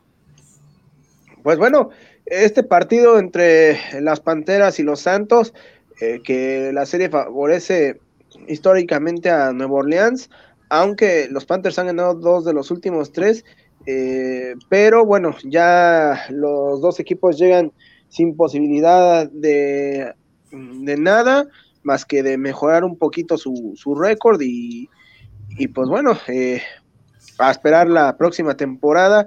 El partido es en, eh, en Nueva Orleans y bueno, por esa razón creo que eh, Nueva Orleans puede sacar la victoria, pero sin más que agregar de ese partido. Difícil, ¿no? Poder pronosticar incluso, ¿no? Carolina estaba jugando mejor. La derrota que los vino a frenar fue precisamente la semana pasada ante Tampa. Jerry, ¿tú con quién te quedas? E, estos juegos rompen quinielas, ¿eh? A veces. Así es, este. Y como dijo Dani, pues este juego ya no, no importa en ningún tipo de. En ningún tipo de aspecto, este, no pasa ninguno, no, si ganan o pierden no les afecta, no van a ganar selecciones, no van a ganar nada. Este, pues Carolina empezó a jugar bien y pensamos que era el que se iba a colar a los playoffs, resulta que no, así es que pues me voy por la más fácil, van a jugar Nueva Orleans y pues creo yo que va a ganar Nueva Orleans. Yo también voy con los Santos por ese factor. Y está jugando bien Dalton, tienen mejores jugadores ahorita, aunque Carolina está jugando pues sin presión alguna desde hace varias semanas pero creo que Camara, a lo mejor este, hay dos, tres jugadores más que pudieran dar la cara por los Santos, ¿no? Entonces, vamos, vamos con Nuevo Orleans. Jerry, te tocó tu equipo de toda la vida, los Steelers. Híjole, qué pena me da, pero bueno. eh, ya no sé si empezar de abajo para arriba, pero bueno, este juego pues es una, un super clásico divisional de hace mucho tiempo. Steelers, Steelers favorito, digo, Steelers gana la serie 77-61 y un empate, pero los Browns ganaron los últimos dos de tres. Eh, y el último juego lo ganó Browns precisamente 29-17 y, y aún así Pittsburgh es favorito por tres puntos. Pues Pittsburgh todavía tenemos la esperanza entre comillas de que se colara debido a resultados, pero pues creo que ya no. Este, pero sí va a ser interesante ver si por, por ser, si será la primera vez que tiene marca perdedora el entrenador de los aceleros o, va a sacar la victoria. Yo creo que, odio decirlo, pero creo que va a ganar Pittsburgh. odio decirlo. Dani, eh, tú, me interesa tu pick de este porque eso podría configurar varias cosas de acuerdo a tus otros picks. Sí, este, mira, la verdad es que Eh, en teoría es mejor equipo los Browns, en teoría. En teoría, eh, pues ya eh, los Browns están jugando sin presión y eso los ayudaría a jugar mejor. Pero por otro lado, también sabemos que el factor suerte cuenta mucho y justamente en la semana hablábamos de que este, si hay, no, no un equipo, un entrenador que tiene mucha suerte, es el señor Mike Tomlin.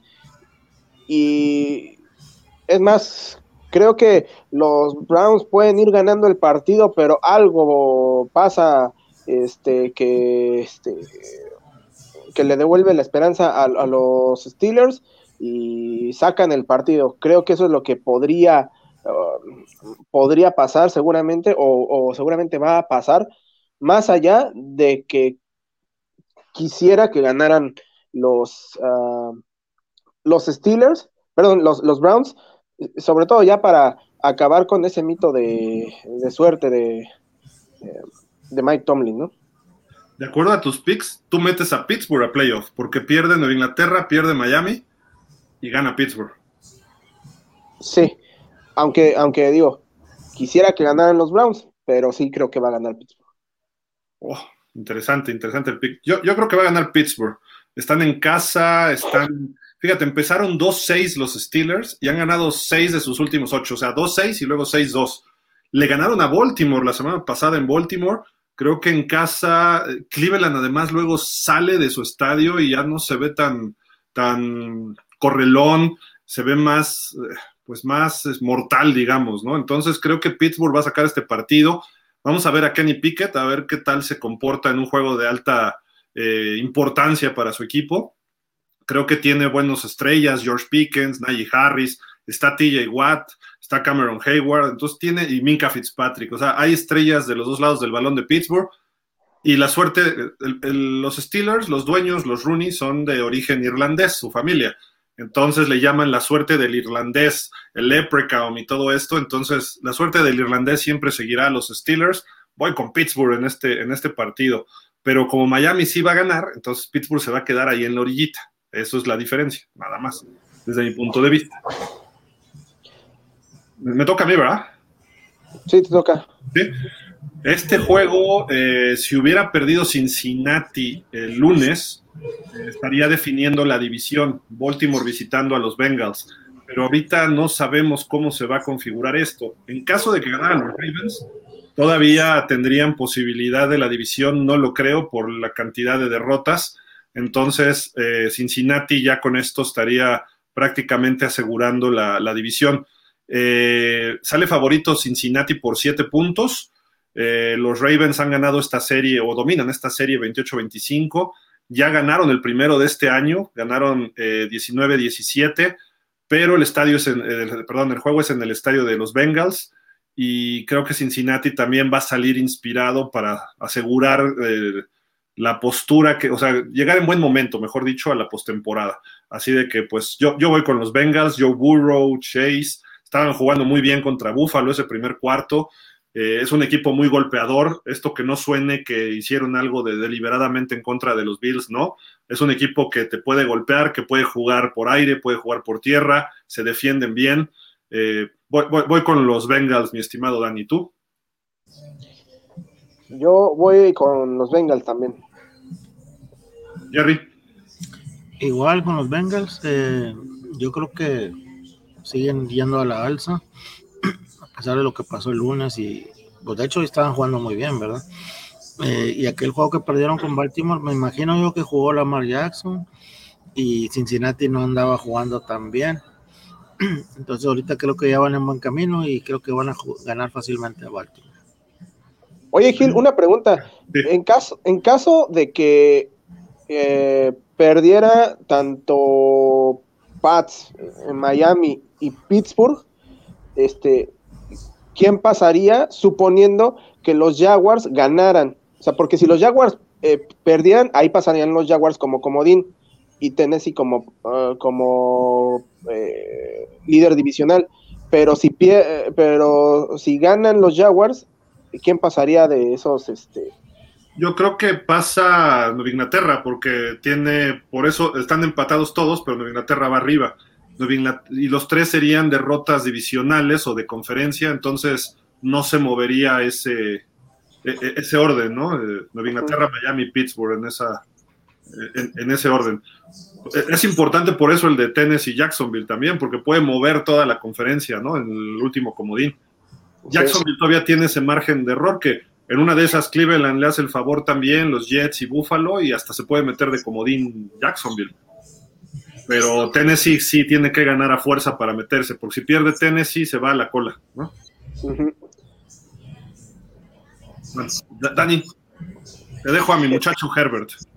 Eh, bueno, pues tu muchacho Herbert va a visitar a tu otro muchacho, este Russell Wilson, que bueno, ha tenido una temporada para el olvido, eh, los Chargers que eh, pues no les favorece la serie, 69-55 eh, y un empate, pero han ganado los últimos dos partidos. El último justamente lo ganaron por tres puntos en tiempo extra los Chargers y pues salen favoritos por dos puntos y medio. De hecho, a mí me parece incluso hasta eh, muy poco el margen que le están dando de ventaja a los Chargers. Creo que el momento que atraviesan los Broncos, eh, pues no es para nada eh, positivo, más allá de que se vieron mejor contra Kansas ya después de que salió Nathaniel Hackett. creo que van a ganar los, los Chargers mm, por siete puntos probablemente. Jerry, ¿tú con quién te quedas? Estás muteado. Estoy de acuerdo con Dani.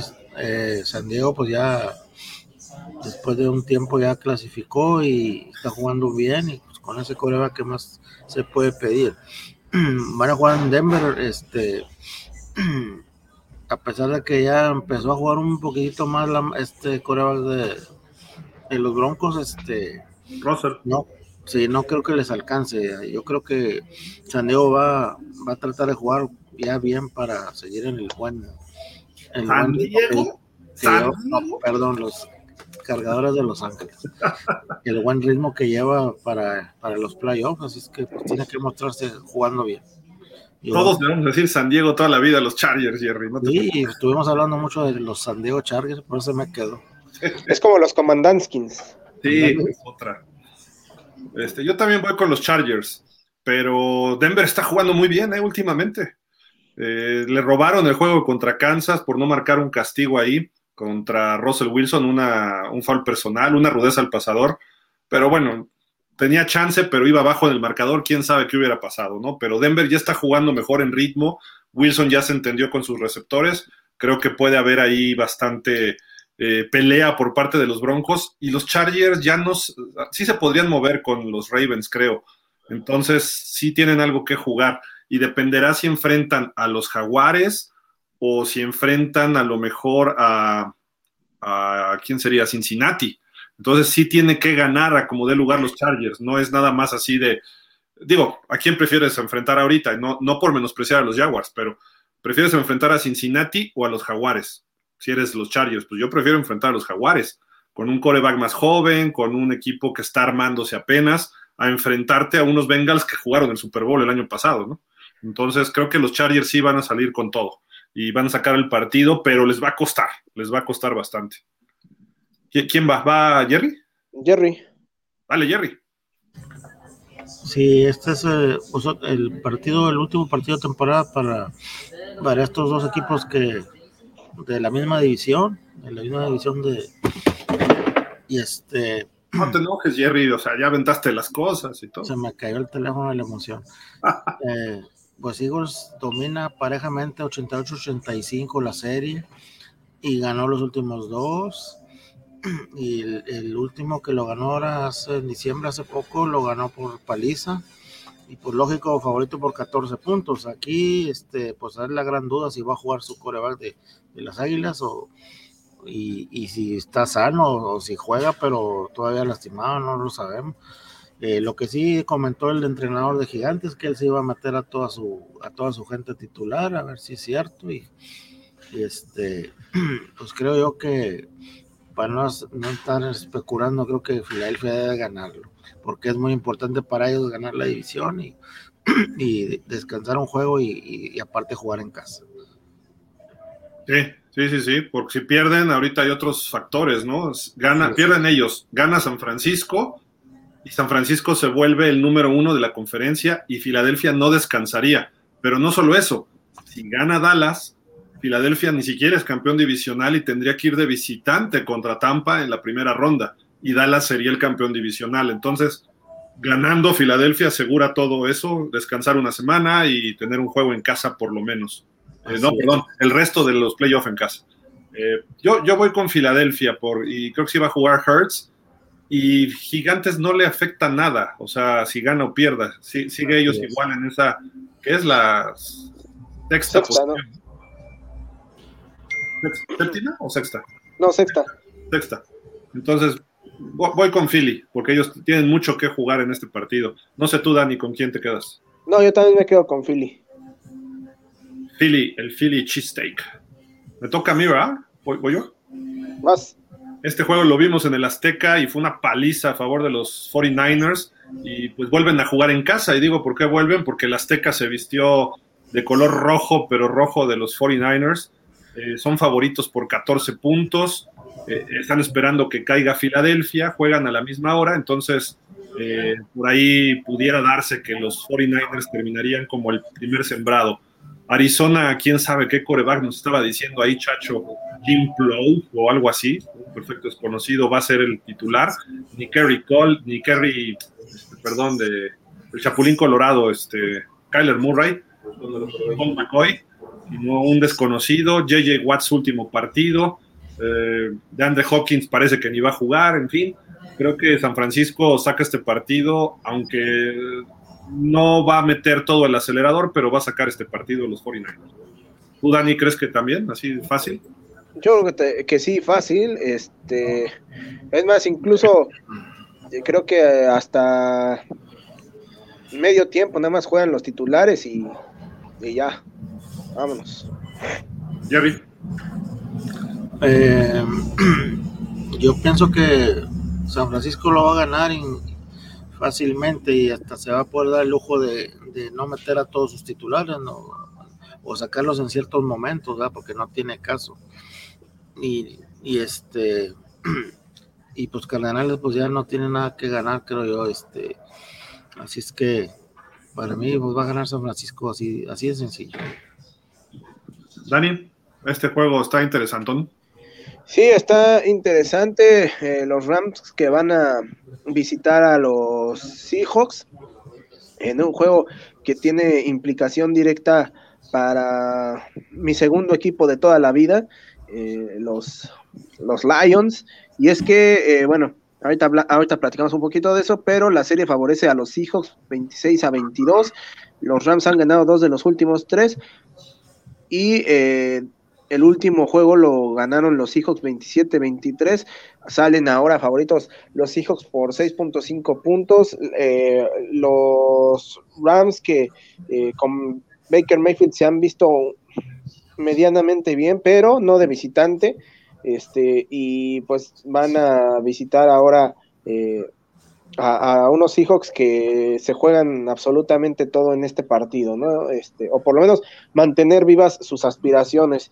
Y pues bueno, eh, creo que debe ser favorito el equipo de los Seahawks.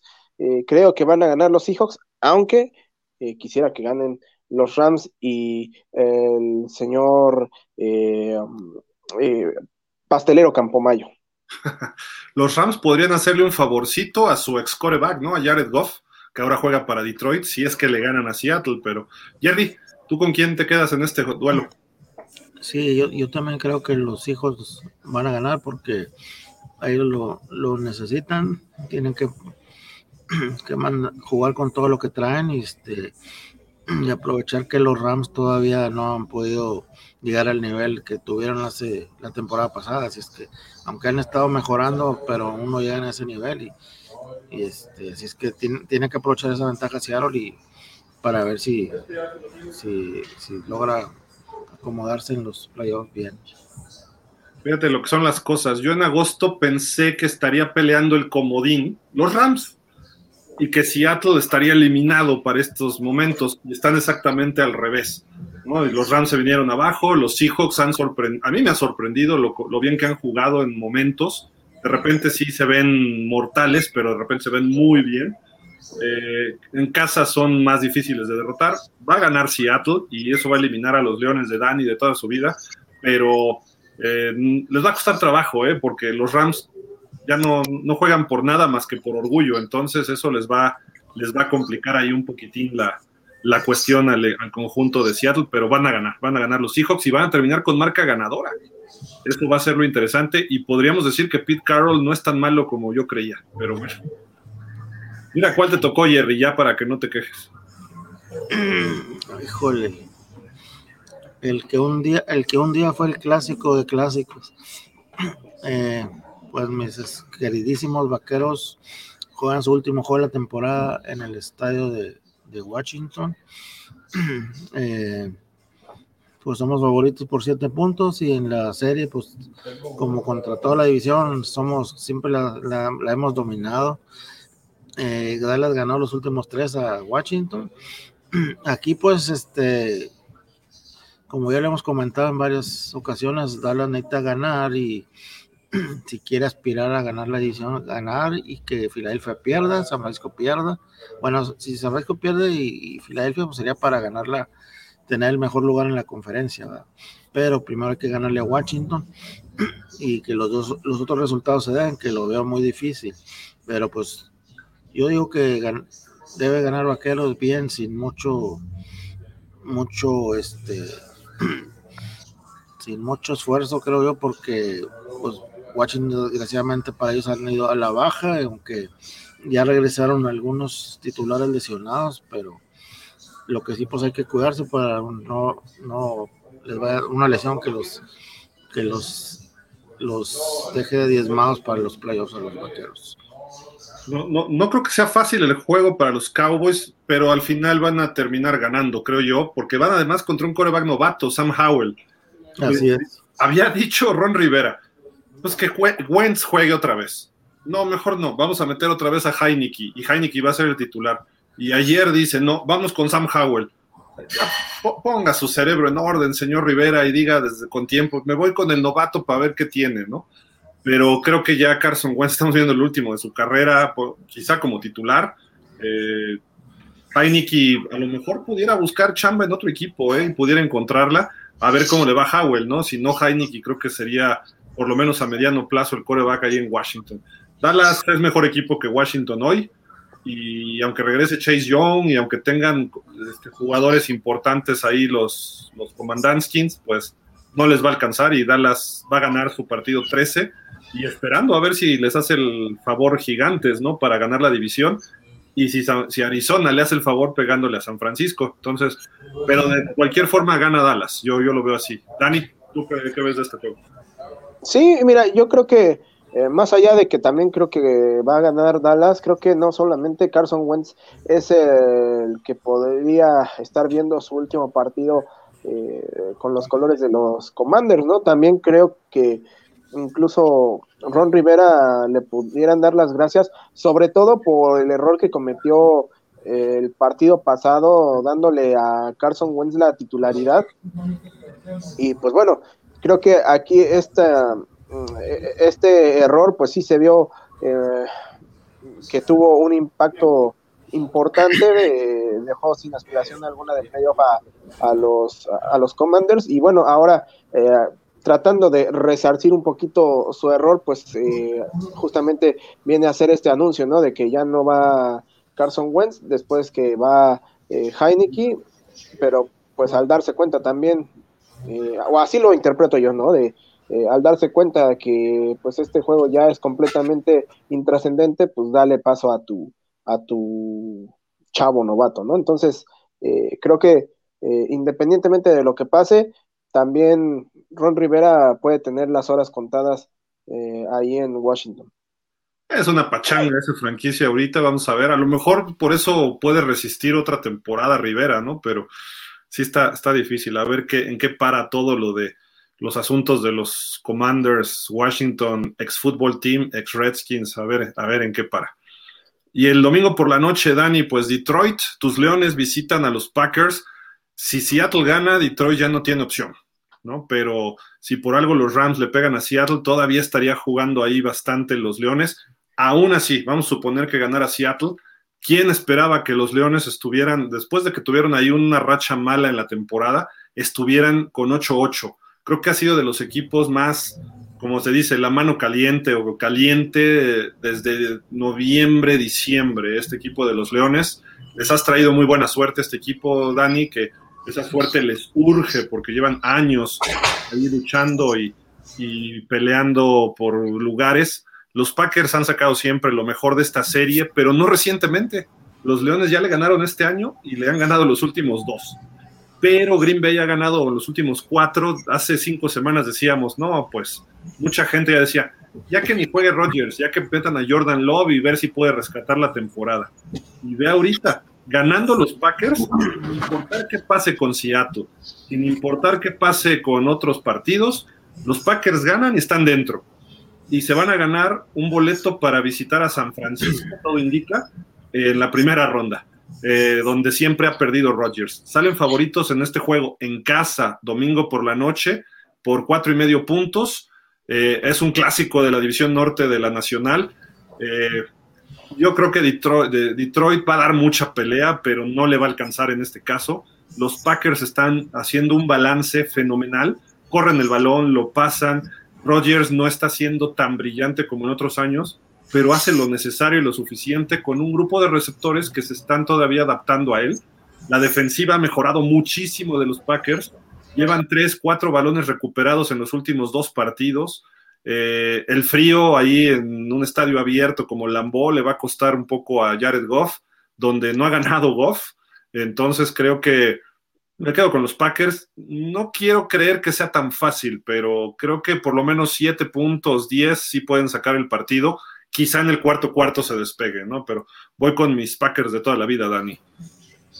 Mira, eh, creo que será eh, muy importante también la labor que pueda hacer el equipo de los Lions a la defensiva. Eh, en ese sentido creo que ha mejorado. Sabemos también que los Leones tienen una de las ofensivas más explosivas de toda la liga.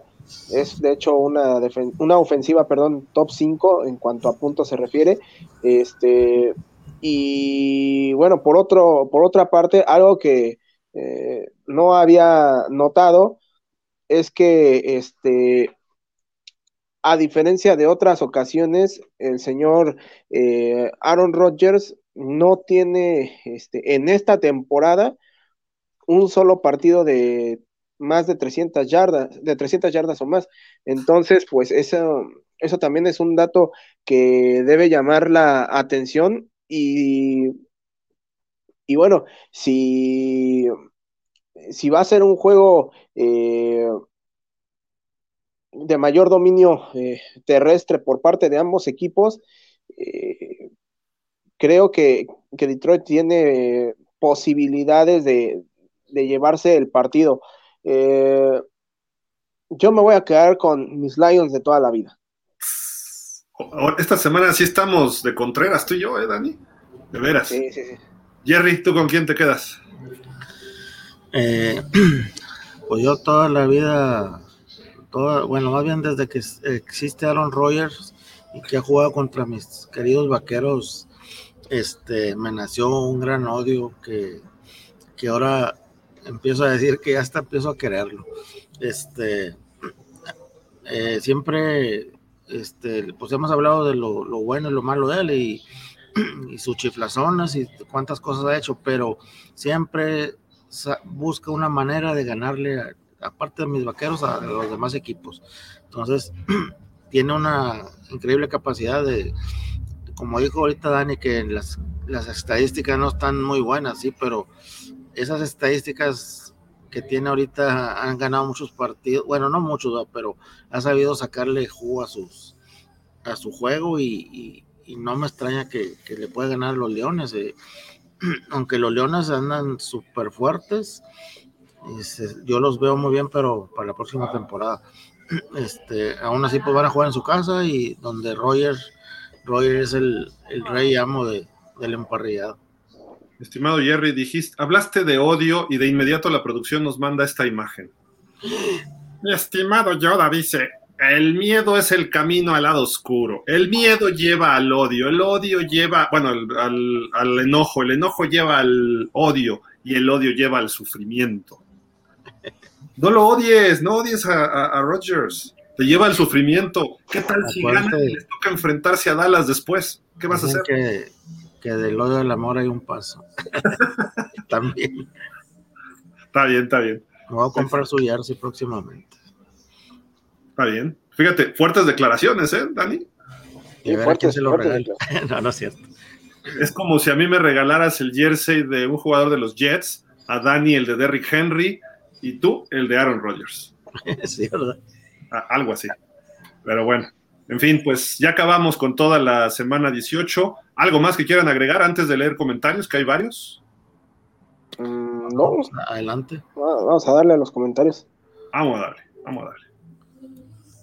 Espérenme porque está esto medio lento, pero acá dice Rafa Rangel, dice, saludos Gil, Dani, Jerry y demás miembros del staff que se integren, así como a todos los amantes a este, el mejor de los deportes, de acuerdo.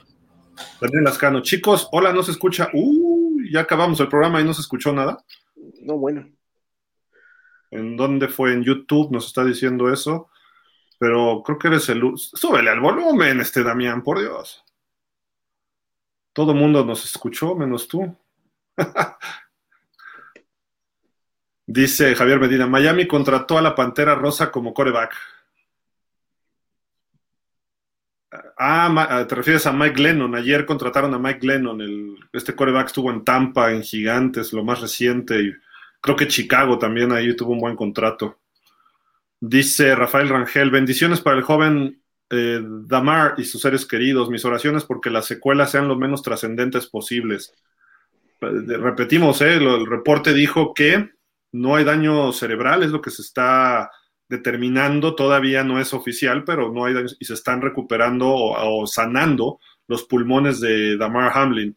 Entonces va por muy buen camino, la verdad que bueno que estas noticias se dieron entre ayer en la noche y hoy en la mañana.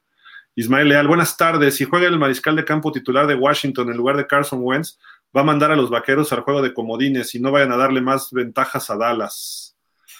Este, pues ya anunciaron a Sam Howell, el novato, y Dallas tendría que ganar nada más. Entonces está en el comodín Dallas asegurado. Si por algo gana y pierde Filadelfia, entonces sí favorecería Dallas, pero Dallas ya no se mueve de la posición 5 para abajo, ya no hay nada.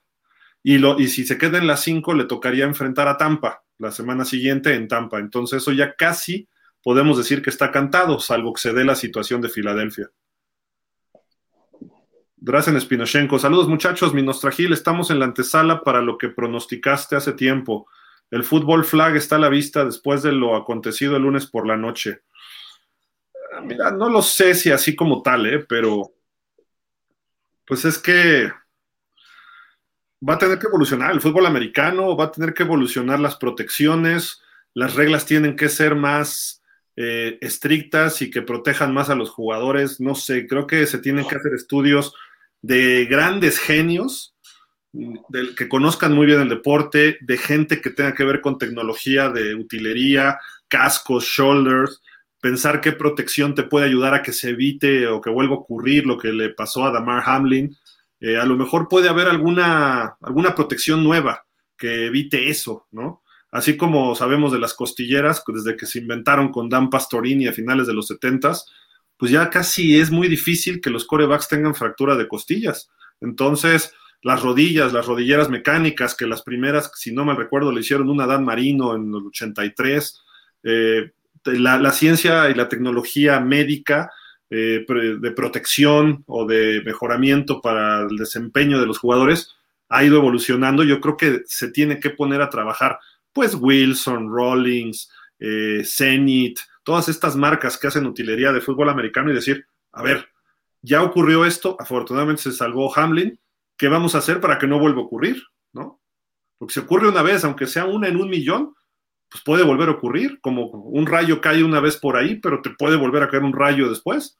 Entonces hay que evitar que ocurra, ¿no? ¿Cómo? Pues tendrán que hacer muchos estudios tecnológicos, ¿no?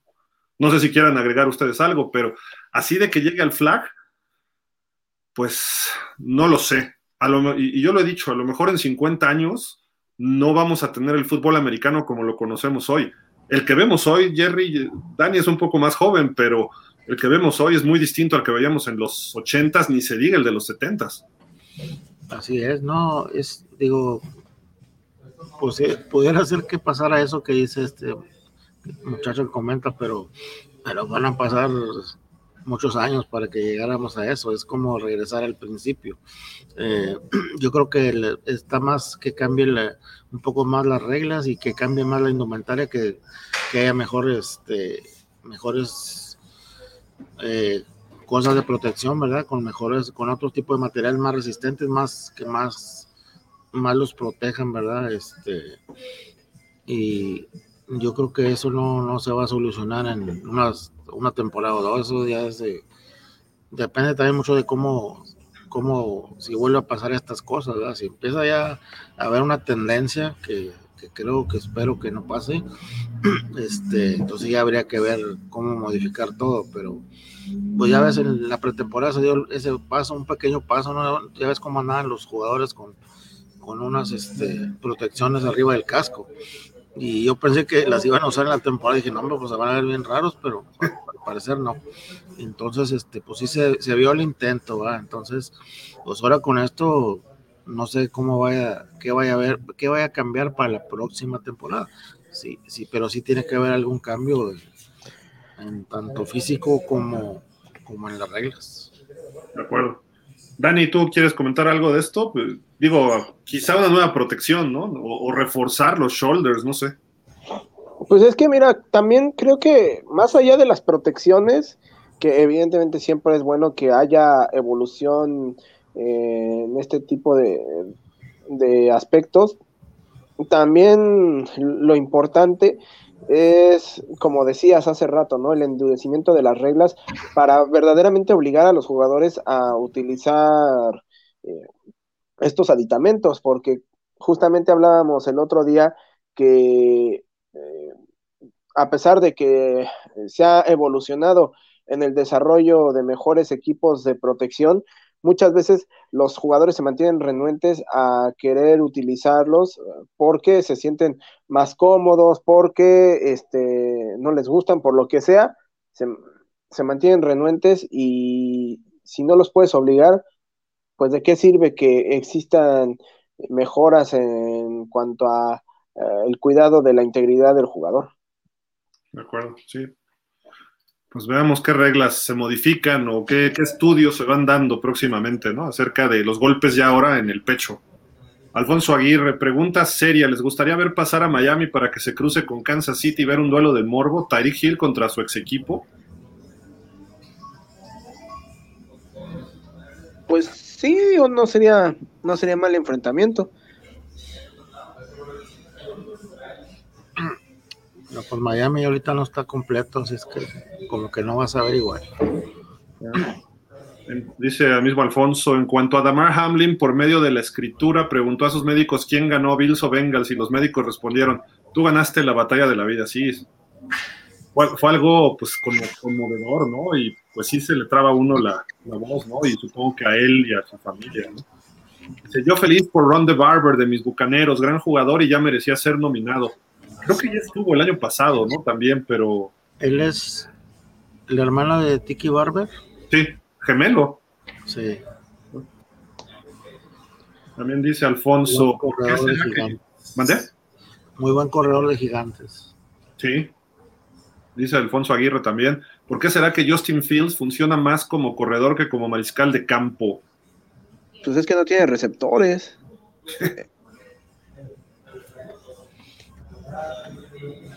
Sí, quizá el año que entra, que tengan dinero, puedan ir por receptores estelares veteranos, ir por buenos picks, que tienen bastantes. Eh, y no es mal pasador, ¿eh? Justin Fields. Ismael Leal dice, ojalá y que en los playoffs ganen los que mejor estrategia de juego tengan y no por jugadas dudosas o errores. Otro punto, ¿no, Dani? Que hemos dicho, el arbitraje ha tenido sus fallas los últimos años, pero este año ha habido varias que dices, oye, ¿qué onda? Como sí, sí, unos interpretan unas cosas y otros la misma jugada la interpretan de otra forma. O luego ni siquiera la marcan.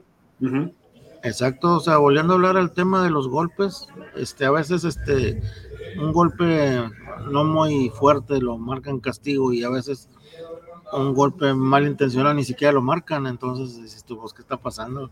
Parece que está, está arbitrando el tirantes, ¿no? o sea, a ti, a, ti a mí nos tocó, Gil, este, en un juego de Niners, que le marcaron castigo a Nick Bosa en una captura de lo más X. Sí, tranquilo, sin, sin pasarse de vivo ni nada, ¿no? Pero pues yo, creo que lo importante para playoff, la NFL tiene que hablar con el arbitraje, unificar criterios, nada más. Porque esto sí se va a marcar, esto no. Y darse tiempo, porque a lo mejor la jugada es tan rápida que muchos árbitros dicen, la marco no y ya le pasó el tiempo. Que se den su tiempo, ¿sabes qué? Si fue castigo, aunque, aunque llegue el pañuelo tarde. O que digan, ¿saben qué? No era pañuelo y lo levanten. Te vale, son humanos, ¿no? Oye, y también, ¿sabes qué? Eh, creo que sería bueno que ya se dejen, eh, sobre todo para el Super Bowl, ¿no? Creo que es cuando hacen de que eh, el mejor árbitro en su posición es el que va, mejor que vaya la mejor planilla, o sea, porque también luego por no haber trabajado juntos durante toda la temporada, arman su fiesta particular. no, se comunican bien también, de acuerdo. Yo, yo, yo sí creo que también es premio, ¿no? El mejor en su posición, pero tienes razón en ese punto, ¿no? Si no se conocen, de repente puede haber algo que. ¿Y esto qué marcaste tú? Y pues, sí puede, puede afectar. Y creo que no ha afectado en Super Bowls, ¿o sí? Pues pregúntale a pregúntale a Seattle contra Pittsburgh. Pregúntale a Dallas Pittsburgh en el Super Bowl 13. No, bueno, eso ya fue hace mil años. Pero fue, pero fue. Ese se le cayó de las manos a Jackie Smith. No, pero ese no era castigo. ¿La interferencia, Lin Swan? Todo me duele. sí. Dice Heather en, Kansas. Buenas noches, caballeros. Le vamos a ganar a los Raiders. Ok. Yo creo que sí deberían ganar ese partido. Rafa dice: van a ganar Jaguars y agárrense, porque a ver quién para el señor Danny Duval. dice: es broma. Ah, esperemos que sí ganen y ah, bueno, si las cosas van como hasta el momento, el juego sería contra Justin Herbert. Sería un duelazo ese, ¿eh? Y Dani creo que ahí iría con el muchacho, pero bueno, ya platicaremos después. Qué rencoroso, qué rencoroso. Ismael, ¿ustedes saben por qué los Titanes no jugó con equipo titular ante Cowboys para enfrentar a los Jaguares? Eh, bueno, tenía bastantes lesionados para empezar y pues como ese juego era prácticamente intrascendente tanto para Jaguars como para este como, para eh, cómo se llama Titanes este sus respectivos juegos por eso los, los Titanes pues decidieron guardar a sus titulares y apostarle todo a este partido. Y Tannehill está fuera porque tiene un problema en el tobillo, entonces ahí iba a jugar Malik Willis y metieron a Dobbs, que más o menos les funcionó, ¿eh? O sea, este veterano. Vamos a ver si contra Jacksonville trae un poquito mejor de ritmo, pero a Henry sí lo guardaron, ¿no? Para este juego contra Jacksonville. Sí, que bueno, todavía se mantiene en duda, aunque lo más seguro es que sí juegue. Sí, va, ahora sí que va el resto, ¿no? Es estrategia. Rafa Rangel dice, va a ganar Tampa y entonces el señor Gildardo Figueroa nos va a vender a Brady para Miami durante las próximas tres temporadas. Para variar es broma, señores. Fíjate que a mí me gustaría más ahora Rodgers. Brady no está jugando mal, ¿eh? Y es peligroso, pero yo preferiría a Rodgers porque le puede sacar jugo más tiempo. Rafa Rangel dice, gana Bills y le hacen el favor a nuestros Dolphins. Hay que ver si los Dolphins hacen su tarea. Qué triste, pero ahora necesitamos que nuestros rivales de división nos hagan el favor. Dice Yair González, ah, mira qué buena pregunta. ¿Qué entrenadores podrían ser despedidos? Uh, bueno, pues yo había dicho uh, Ron Rivera, eh, creo que va a ser despedido Jeff Saturday, uh, creo que este el head coach del el interino que está ahorita de los Broncos, um, no sé si McDaniels, este de, el de Raiders. Preguntarle a Flash. Preguntarle a Flash. Este, no, Flash ya lo hubiera corrido desde la semana 2. Eh, no sé. No sé si este. Si McDaniel también pudiera ser. reporte ahorita, ¿no? De que si pierde, velas. Que, eh, ¿Quién más? Este... El de Arizona puede ser, ¿no? Cliff Kingsbury. Pues puede haber hasta los que menos creen. Porque si, por ejemplo, el domingo perdemos con Commanders ah. y nos eliminan en el primer wild card, este, si no lo corren, yo voy y lo, lo saco a fuerzas. Eso puede ser, pero no creo. ¿eh? se ve estable. Oye, Mark, Mark Bravel, ¿crees que pueda estar en la no creo, ¿eh?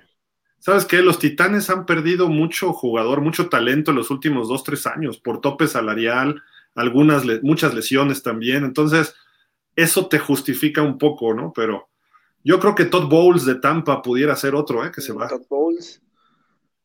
Este. Yo creo que pudiera haber un retiro sorprendente. Y, Bill Belichick. Ajá. Creo que si, si Pats no califica, a lo mejor Belichick dice, ya, de verdad que ya lo veo fastidiado, cansado, como que ya no tiene muchas ganas. Entonces, a lo mejor Belichick dice, ¿saben qué? Pues yo ya me retiro. Pudiera darse, no sé. Es una impresión. Y Tomlin, pues la sigue librando y él todavía tiene ganas, ¿no? No sé, pues Jerry, ya para que tú, sabemos que ya te tienes que ir, no sé si tú quieras agregar algún otro por ahí. No, pues este son, son los más este que pudiéramos decir que, que están en la, en la cuerda floja y dependen de sus resultados finales, bueno, y también de la decisión de sus patrones, pero pues estos son los más, de acuerdo a su mal desempeño, que a veces la culpa no la tiene tanto el entrenador, sino los jugadores, pero pues estos que comentamos creo que son los más, creo yo que, que pudiera hacer la, ir haciendo sus maletas. Ahorita hay tres equipos con interinos, ¿no? Indianápolis, eh, ay Dios. ¿Qué, otro? Había otro con interino, ¿no? Carolina. Sí. Oye, aquí, este, oye, eh, te tengo, los tengo que dejar, también ya ahorita me tengo que retirar. Sí, sí, está bien. Yo, yo sigo con los comentarios, no se preocupen. Muchas gracias, Dani. Estamos en contacto. Nos hablamos igual, Jerry, gracias. Gracias, gracias, Gil. Nos vemos, Jerry. Hasta luego, Dani y Gil. Este, nos vemos la próxima semana y el lunes negro, ¿eh? A ver cuántos coaches de los que dice Jair, cuántos están. Gracias, cuídense. hasta pronto, un abrazo a los dos. Y pues seguimos. E, esos son, estaba Indianápolis, dijimos, Carolina de los interinos y había otro. Bueno, ah, Denver, Denver, obviamente. Pero bueno, en fin, eh, seguimos con los comentarios. Ah, Ricardo Alonso Pérez, no vemos qué nos pusiste, pero bueno, dice acá Gil, me has hecho reír como nunca al decir que vas con empate entre Texans y Colts. Dice, y Cory, pues nos dijo que iba a llegar y ya no llegó, ya no llegó. Es esa informalidad de veras, la gente.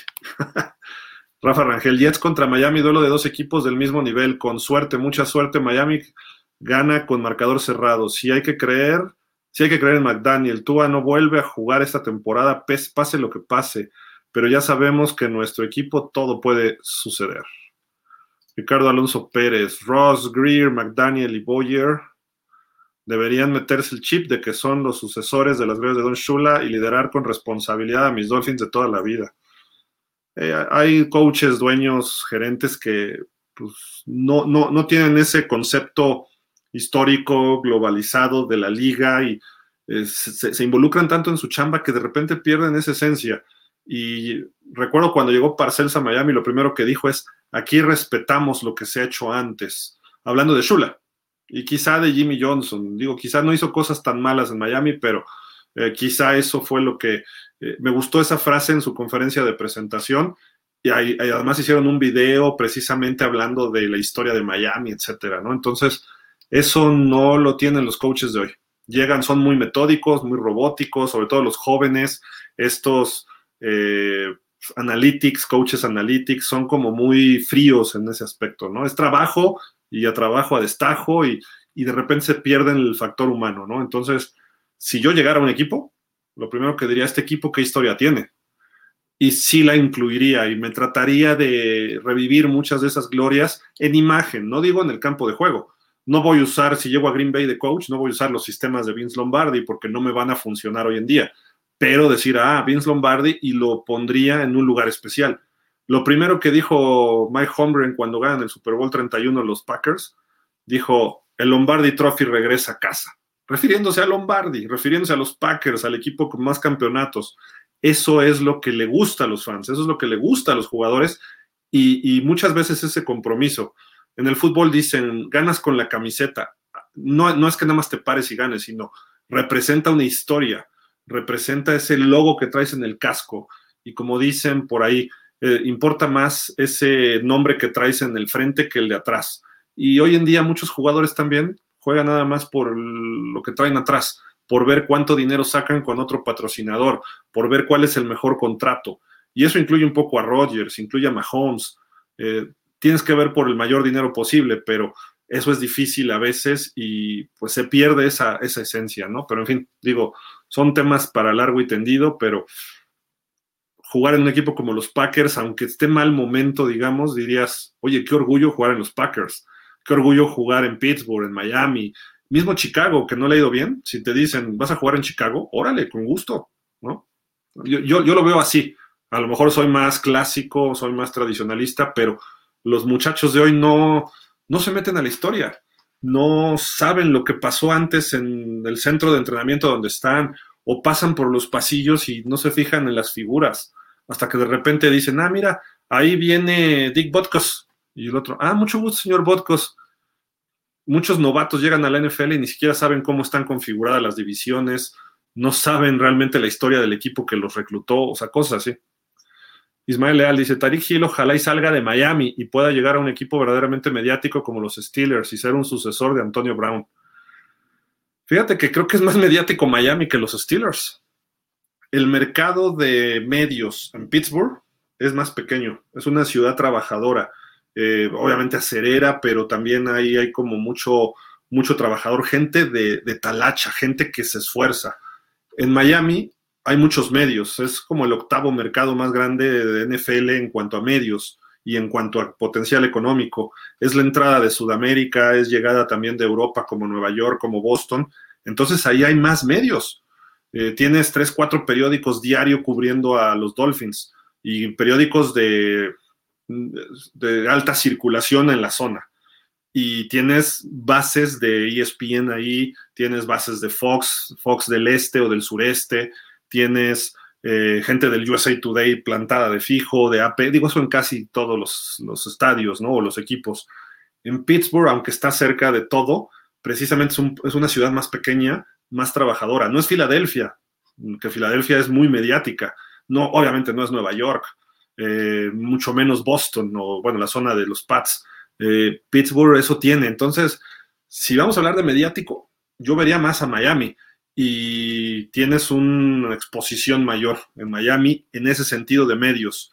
Si dices de un equipo de mayor tradición, te pudiera creer también algo de Pittsburgh. ¿no? ¿Por qué? Por lo que han hecho recientemente, por los campeonatos de Super Bowl, etcétera. Eh, Miami, el problema es que su afición no está tan arraigada ahí. ¿Qué pasa en Miami?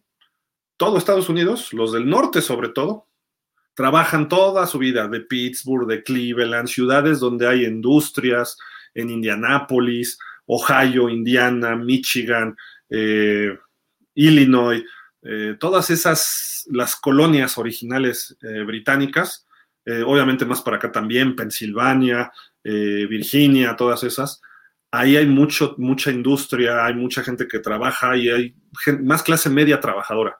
Pero cuando terminan de trabajar, se van hacia el sur. Y Miami es el, ideal, el lugar ideal para retirarse. Cuando tú vas a un partido a ver a los Dolphins y viene a jugar Pittsburgh, te das cuenta que hay mucho aficionado de los Steelers, porque era gente que vivía en Pittsburgh y se fue a retirarse ya a la playita, lo más calientito que tienen continentalmente los, los Estados Unidos, y dicen Miami, las playas, el calorcito, eh, se van allá a retirar y entonces van a apoyar a su equipo al Hard Rock Stadium. Y dices, pero ¿por qué hay tantos? Sí, sí viaja gente a seguir a Pittsburgh, a Dallas, a, bueno, Dallas es más céntrico sur, pero Nueva York, muchos, muchos fans de los gigantes, de los Jets, cuando hay partidos ahí, yo me he dado cuenta que de repente dices, ¿por qué vienen tantos? O sea, sí es el equipo muy bueno como para seguirlo a todos Estados Unidos, puede ser. Los Pats, parece que la mitad del estadio cuando han jugado, sobre todo en la era de Brady, eran la mitad Pats y la otra mitad Dolphins, si no es que a veces hasta más Pats.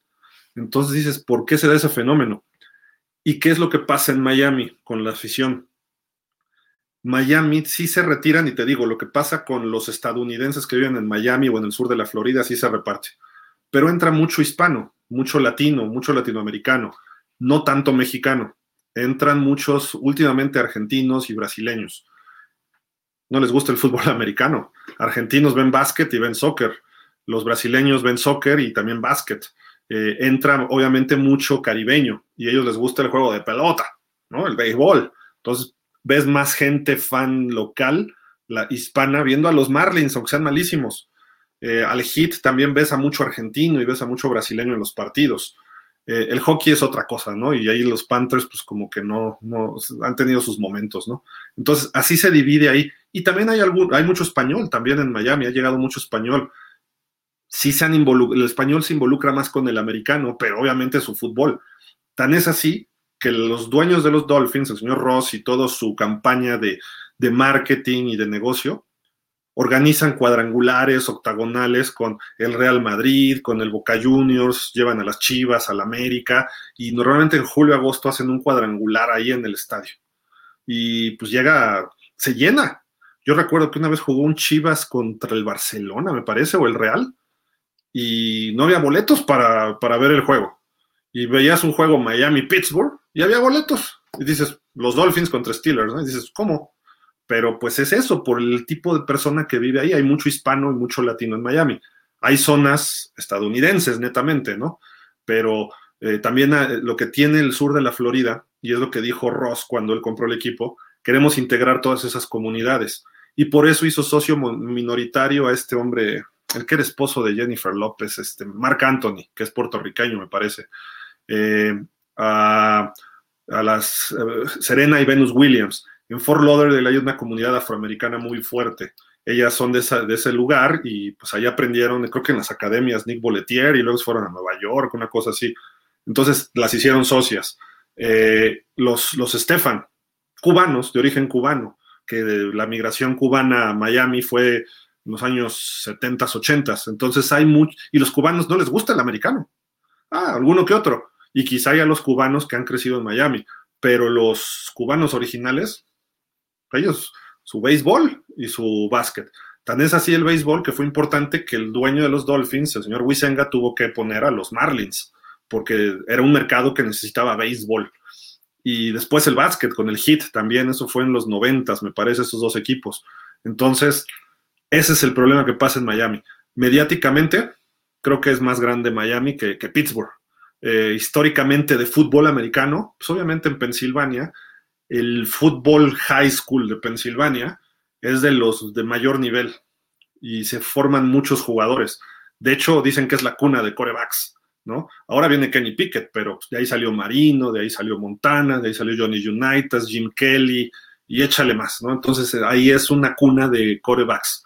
Y Virginia es otra parte, Texas hay mucho buen high school, California es otro, entonces, así se va moviendo. Pero si tú dices, este, este cuate salió de un high school de Utah, pues así como, ah, pues sí, en Utah, los mormones, y es una comunidad más pequeña, o de Wyoming, hay en Wyoming, planicie y campos, ¿no? Montana, otra igual, frontera con Canadá y no hay más.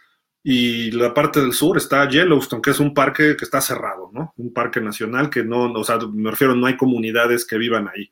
Entonces empieza a ver cómo se van configurando. En Georgia sí hay algunas eh, high school y de ahí se van moviendo los mercados y obviamente mediáticamente pues es Nueva York, Los Ángeles, Boston, Chicago, Filadelfia, Washington y ahí es donde entra Miami y no Pittsburgh. Pittsburgh cae hasta como media tabla ¿eh? de la NFL.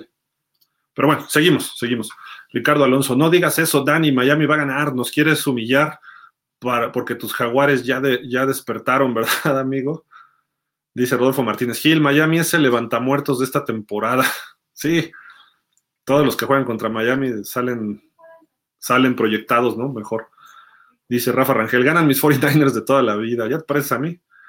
Damián Lascano, saludos Gil, Jerry, Dani. Pregunta Gil, si Miami pierde, tú si sacabas la escoba y despedirías a McDaniel, gerente general, coordinador defensivo. Si es así, ¿irías por un coreback en agencia libre? Sí, sí, sí, sí, sí, a todas tus preguntas. Yo, para empezar, así diría, Miami pierde con los Jets, sea como sea. Lo primero es que, a ver, se me va Greer, y se me va McDaniel. ¡Pum! Adiós. Llámenle a Sean Payton. Sean Payton, vente a coachar a Miami. ¿Quién quieres que sea tu gerente? No le voy a dejar la gerencia a Sean Payton. ¿Por qué? Porque no se ha visto bien que los coaches, hay muy pocos que lo pueden hacer. Creo que el que más, más ha destacado en eso los últimos años es Belichick. Pero un gran genio como era Mike Holmgren no pudo ser gerente en Seattle y coach. Y luego en, en Cleveland tampoco fue bueno en la administración. El que podía hacerlo era Bill Parcells.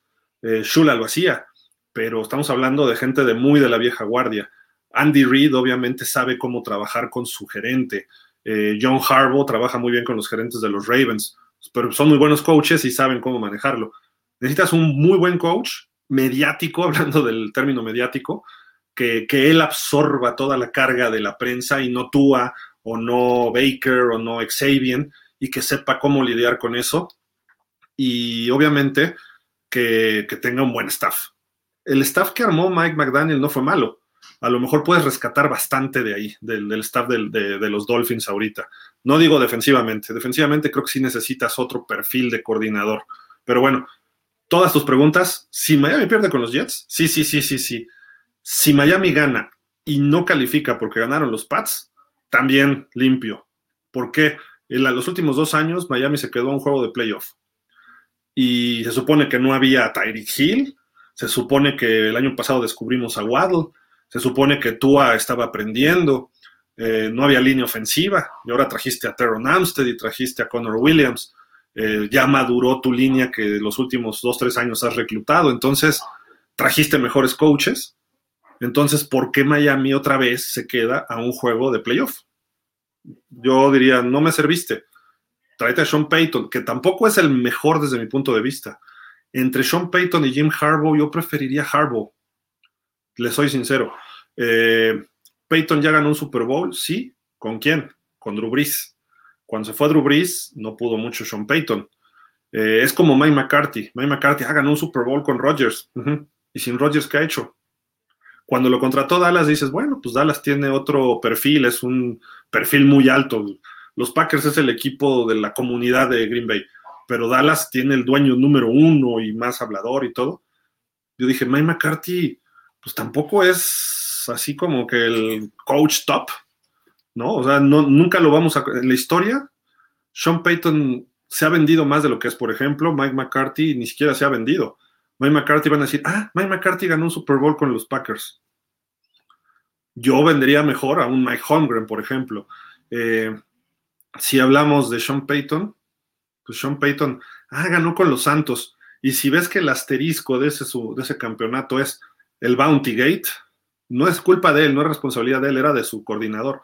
Entonces dices, ah, mira, la defensiva no era tan buena, sino que eran salvajes, golpeadores. Entonces le tenían miedo Brett Favre en playoff, Kurt Warner, en esas épocas Cam Newton, y se dedicaban a tronar jugadores por dinero. Eso es el Bounty Gate. Entonces dices, si el Bounty Gate hubiera ganado ese Super Bowl, hay muchas dudas, ¿no? Yo no lo veo como el gran, gran, gran coach líder. sí como un genio que se maneja bien y tiene muy buenas relaciones públicas. Ha estado muchas veces ahora con Colin Cowherd en Fox Sports y ha tirado críticas fuertes contra, ha repartido, criticó muy fuerte a Tua. En alguna ocasión ha criticado a coaches, ha criticado a la liga, entonces fue suspendido un año por lo del Bounty Gate y regresó y pues, ya no pudo ganar. Y tuvo buenos equipos, pero sus equipos muy competitivos, hasta ahí sí estoy de acuerdo. Para Miami sería algo importante estar en playoff cada año, pero Jim Harbaugh tiene ese empuje que no tiene Peyton. Es un coach que fue eh, jugador, es un coach que puede mover. Si llegó a un Super Bowl con Colin Kaepernick, digo, creo que tiene más méritos que llegar al Super Bowl con Drew Brees, pero bueno, no sé. Y, pero ya dijo Harbaugh que él quiere estar en el 23 todavía en Michigan.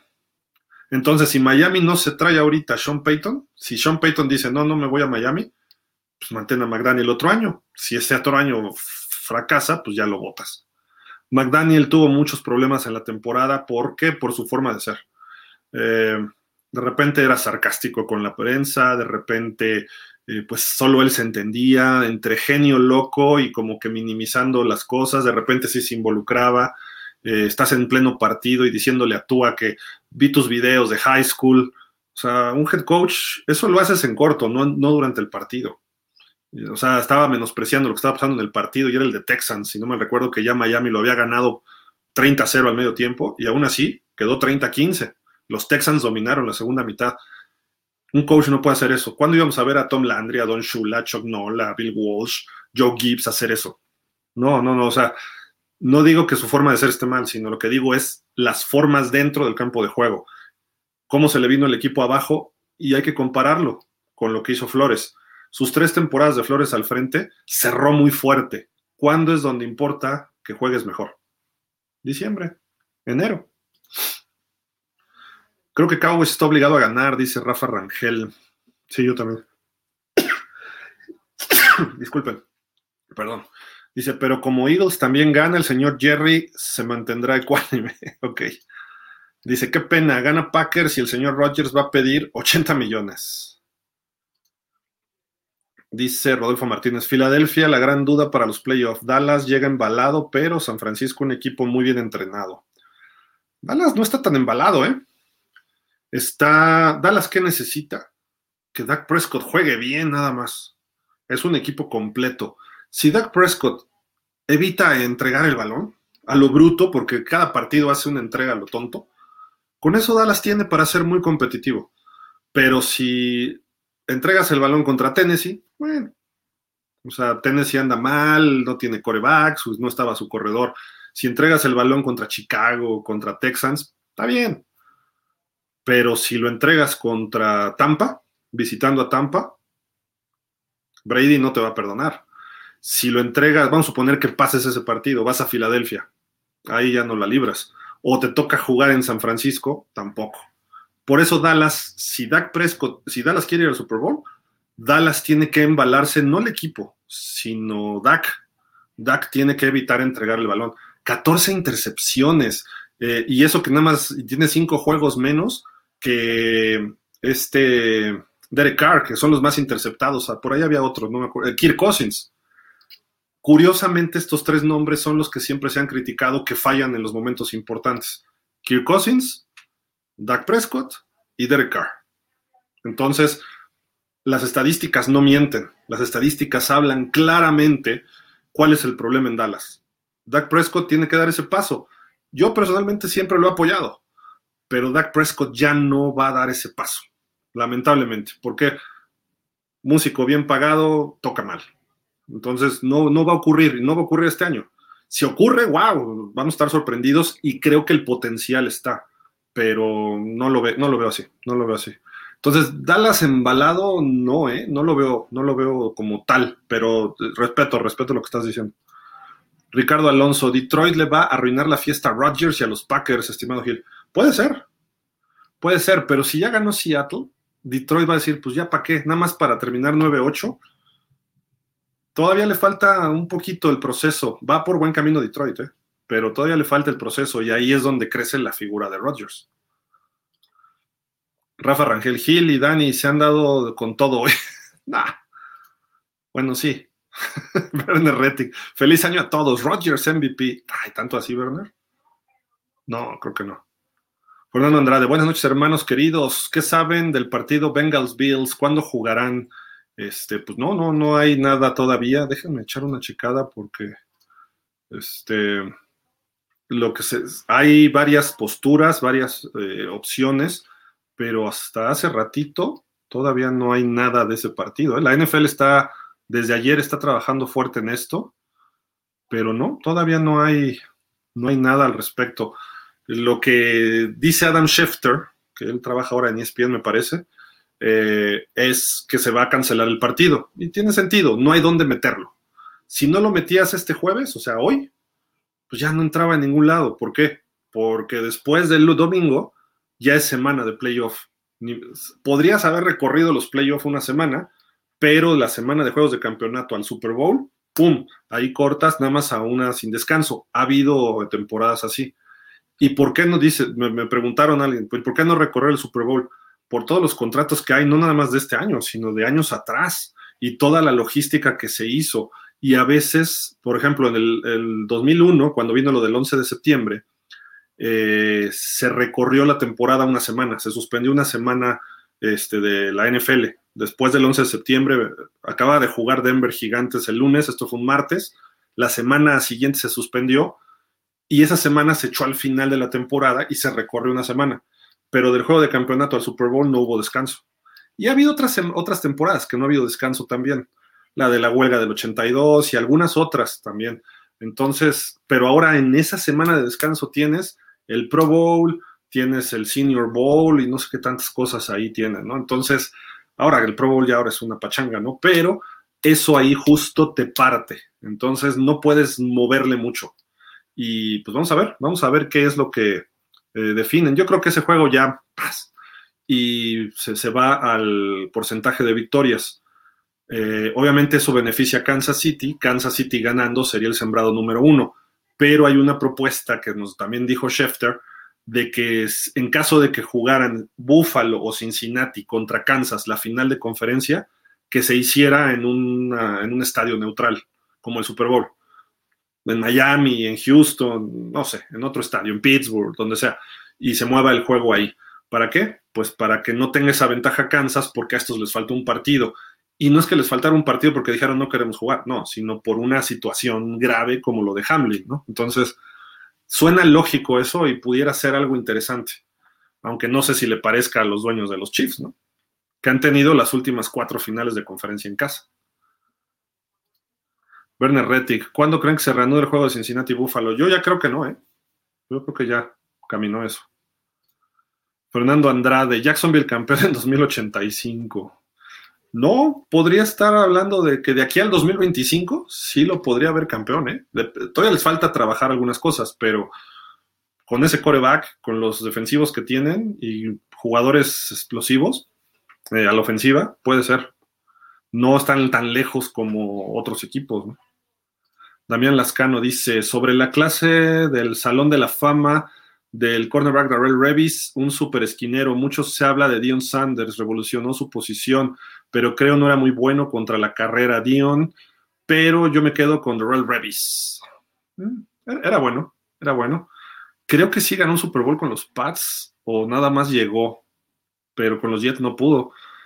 Mm, yo recuerdo que sí se lo comían, ¿eh? de, vez en cuando. Brady lo traía de cliente. Y me acuerdo un partido contra los eh, con Randy Moss, creo que le hicieron dos o tres touchdowns a Darrell Revis tenía sus momentos, luego se lesiona la rodilla y regresa y eh, ya no fue el mismo, ¿no? Pero no, no era malo, obviamente. Damián Lascano, tenía yo la falla en mi celular, ya ves, y nos dices que nosotros, pero todo bien con el audio, como hay gente, no, por no decir, no, hombre, eh, Damar Hamlin había muerto o que lo iban a desconectar, gente que no se informa o mala leche. Pues sí, mira, la gente reacciona siempre ante circunstancias eh, pues así de shock o dramáticas de muchas formas. Yo he visto, mira, el mexicano normalmente hacemos bromas hasta de las tragedias. y no es muy bien visto en otros lados, ¿no? O sea, somos burlones, no sé, que si el terremoto y salen chistes y este, hoy en día las redes sociales, pues los memes, ¿no? Eh, que si Putin y que si la guerra, oye, pues no hagas bromas de la guerra, ¿por qué? Pues porque está muriendo gente. Pero así son tipos de reacciones de los seres humanos. Entonces, algunos son alarmistas y dicen, ya se murió. Y después, ¿para qué? Para decirte, yo se los dije, yo lo sabía. Dime tu fuente. ¿Eran los médicos? ¿Era alguien de la NFL? ¿Era la familia? Eh, eso la gente lo hace para llamar la atención. Digo, es lo único que yo veo. O reaccionan así por nervio, no sé. Digo, obviamente, pues, es un jugador de Estados Unidos que nadie de nosotros creo que tenemos el gusto de conocer a Hamlin y a su familia, pero pues aún así dices, hay que ser empáticos, ¿no? Hay que tener empatía y, y pues yo me pregunto, esa gente, si le hubiera ocurrido a su hijo, ¿qué pensarían de la gente que está diciendo eso? Eso es lo que tienes que hacer antes de abrir la boca. Eso es lo que tienes que hacer antes de escribir un tweet. Eso es lo que tienes antes de por salir a cuadro, ¿no? En un medio. Tienes que pensar, a ver, que si me pongo en los zapatos de la otra persona, a veces recuerdo, es, un detalle extra fútbol americano, pero muchos de ustedes se acordarán el día que asesinaron a Paco Stanley. Eh, estuvo un buen rato en su camioneta tapado nada más con, con una sábana. ¿no? Y estaban esperando a que lo reconociera la esposa, no sé por qué tanto así, ¿no? Y estaba en pleno periférico, etcétera, algo pues, realmente mal. Y de repente llega la esposa y había una valla, porque estaban todas las cámaras y reporteros, y ven, ven a la esposa y le preguntan, ¿cómo se enteró de que se murió su esposo? ¿Ya lo vio? Y díganos, ¿tenía balas? O sea, no sean brutos, por Dios, o sea, dices, hay que tener algo de sentido común, ¿no? O sea, yo me acuerdo que lo estaba viendo en la televisión y, estaba viendo eso de los reporteros y sí me choqueó que los reporteros estuvieran haciendo ese tipo de preguntas tan tontas, ¿no? Y, a veces, pues estaban nerviosos porque ellos también están viendo un cuerpo o varios cuerpos, no sé cuánta gente murió en esa balacera, pero se puede entender, pero tratas de ser humano, tratas de ser empático y al mismo tiempo tienes que hacer tu profesión. No los critico del todo, pero pues si, si, vas a estar ahí de periodista y en una nota roja o en algo como lo que ocurrió el lunes, pues tienes que desligarte un poco de lo que tú te impresiones. No sé si se acuerdan también la narración de Jacobo Zabludowski por radio o por teléfono, mejor dicho, a través del radio, de Televisa Radio, su, narración de lo que estaba él viviendo, porque agarró su coche y llevaba un teléfono de esos pues, como tabiques que le decían. Ese tipo de cosas, pues tienes que deslindarte un poco, ¿no? Entonces, hoy en día no hay esos teléfonos, hoy en día no es el micrófono y la cámara, sino es la gente en redes sociales. Yo ya me enteré que se murió. ¿Dónde te enteraste? ¿no? O sea, la familia ya salió a dar un comunicado, ya salió la mamá llorando diciendo mi hijo ha fallecido, pues no, o la NFL salió a dar un comunicado a nombre de la familia, o el representante, o lo dijeron en alguna televisora que estuviera dentro el reportero. No sé si se acuerdan, por ejemplo, también cuando le dispararon a Colosio, Talina Fernández estaba cubriendo la campaña y ella entró hasta prácticamente donde estaban operando a Colosio. Ella estaba hablando con, me parece que era Jacobo Zabludowski, y estaba diciendo, pues aquí no sabemos qué está pasando, y ella estaba ahí. ¿No? Y está muy grave y no sabemos. Y le preguntaban, ¿ya se murió? Y no, no sabemos, no sabemos, no sabemos. Eso es un buen periodismo, periodismo no es alarmante, ¿no? Pero Damián, pues así es la gente, ¿no? O sea, habrá quien lo diga y obviamente eso te separa de la gente que hace las cosas a lo tonto y la gente que lo hace pensado. No necesariamente, a veces a lo tonto le sale porque, ah, yo lo dije. Es tip, y, y en el periodismo deportivo es típico. Yo les dije, que Argentina iba a ser campeón del mundo, o que este, Tua lo iban a correr, o que Tua no iba a poder. Pues sí, está bien. O sea, ¿y qué tiene eso? A ver, ¿cuál era tu análisis previo? ¿Cuál es tu análisis hoy? Como periodista, analista o gente que estás hablando ante los medios. Si yo te digo, ¿sabes qué? Trevor Lawrence a mí no me ha convencido. Es un perfecto tonto. Está sobrevaluado. Y dices, a ver, ¿con base en qué dices eso? Fue un primer pick, fue campeón nacional, ganó, nunca perdió un juego en high school, perdió uno en, college, llega a los Jaguars como primer pick y tiene el peor coach en la historia. Si por eso no te convence, pues discúlpame, no estás analizando las cosas completas. Tampoco es Superman para él cargar a 53 compañeros él solo, ¿no? O sea, ese tipo de cosas hay que, hay que verlas. Y yo les dije, no iba a funcionar. O yo les dije, este cuate era el mejor y me paro el cuello. Pues no, no, no tiene sentido eso, ¿no? O sea, hay que tratar de ser lo más objetivos y sensatos y, ver cómo se van dando las cosas. A mí me dicen, es que tú eres un Tua hater. dije, no, yo a Tua no le veía el talento para ser un coreback titular en la NFL o de primera ronda. Quizá una tercera, una cosa así, se los dije. Y cuando vi que estaba Herbert, dije, Herbert es el muchacho adecuado. Y no, no ocurrió. Y no lo estoy cantando ahorita, justo lo que estoy diciendo, no, sino lo que yo vi en colegial. ¿Qué tal si Herbert en profesional hubiera sido un bust? y Tua hubiera armado todo. Pues entonces hubieran dicho, ya ves, Gil, te equivocaste, y yo te lo dije, y yo, y tú no sabías, y yo sí sé, yo por eso soy mejor que tú. Pues, eso no importa, el chiste es ir analizando. Y ahora que Tua estaba jugando bien, yo les dije, qué bueno que estoy jugando bien, hay que ver contra quién. Les dije, hay que verlo contra los equipos buenos, y contra los equipos buenos se vino abajo Tua, como lo ha hecho hace un año, hace dos, en college, en siempre. Entonces, ahí dices, ok, si, si tú vas avanzando un pasito a pasito o, vas en una línea en tu vida así, ¿qué esperas? Pues va a ocurrir lo mismo. No sé si era Einstein el que dijo esa frase que mucha gente la ha retomado, que dice, mientras sigamos haciendo lo mismo que hemos estado haciendo, vamos a seguir obteniendo los mismos resultados. Entonces, tú sigue haciendo lo mismo que ha hecho siempre, va a seguir teniendo los mismos resultados. Y no es por él, sino ya a lo mejor un coach, un gurú de corebacks, como le dicen, pues le hace que cambie algo y pum. Y este año se vio algunos progresos con Darrell Bevel. Y dices, bueno, hay futuro. Pero otra cosa que le pasó a Tua, las lesiones. Ahora fueron más graves, ¿no? Con las conmociones. Ese tipo de cosas, también dices, tu mejor coreback, un, un jugador que tiende a lesionarse, el cuerpo quiere decir que no es tan resistente como otros cuerpos y eso es, no es criticarlo, simple y sencillamente es aceptar una realidad. Hay cuerpos que Tom Brady no es el tipo más físico del mundo, Joe Montana no lo era. En cambio, tú veías a Marino y a él, güey, eran unos troncos. O ves a Warren Moon, también un tipo muy fuerte. Pero, pues Montana le pegaban y él tenía una resiliencia, regresaba de la lesión y jugaba y ganaba Super Bowls. Marino aguantaba, aguantaba. El güey se movía, le pegaban con rodillas, iba arrastrando y jugaba. Pero había otros como este, ahora Carson Wentz, en su momento Roger Staubach no aguantaba, le pegaban tantito y se lesionaba. Montana era otro tanto. Eran muy buenos, pero no resistían. Hubieran sido mucho mejores si hubieran jugado más tiempo, ¿no? Entonces, tienes que analizar y desglosar muchas cosas, ¿no? Entonces, eh, pues, esa gente yo lo que les recomiendo es vean redes sociales y busquen siempre las fuentes oficiales. En este caso eran los Bills, en este caso eran los medios locales de Cincinnati. Nosotros nos eh, fundamentamos mucho nuestros comentarios el lunes. Empezamos a ver Fox Cincinnati, la comentarista o la, digamos que como era Dennis Merker, creo que tenía el noticiario estelar en Fox, Fox Cincinnati, ella empezó a tuitear y mis contactos de la universidad, del hotel, me están diciendo, del hotel, del hospital, me están diciendo esto. Ella tiene esos contactos porque ella está viendo eso y trabaja ahí todo el tiempo.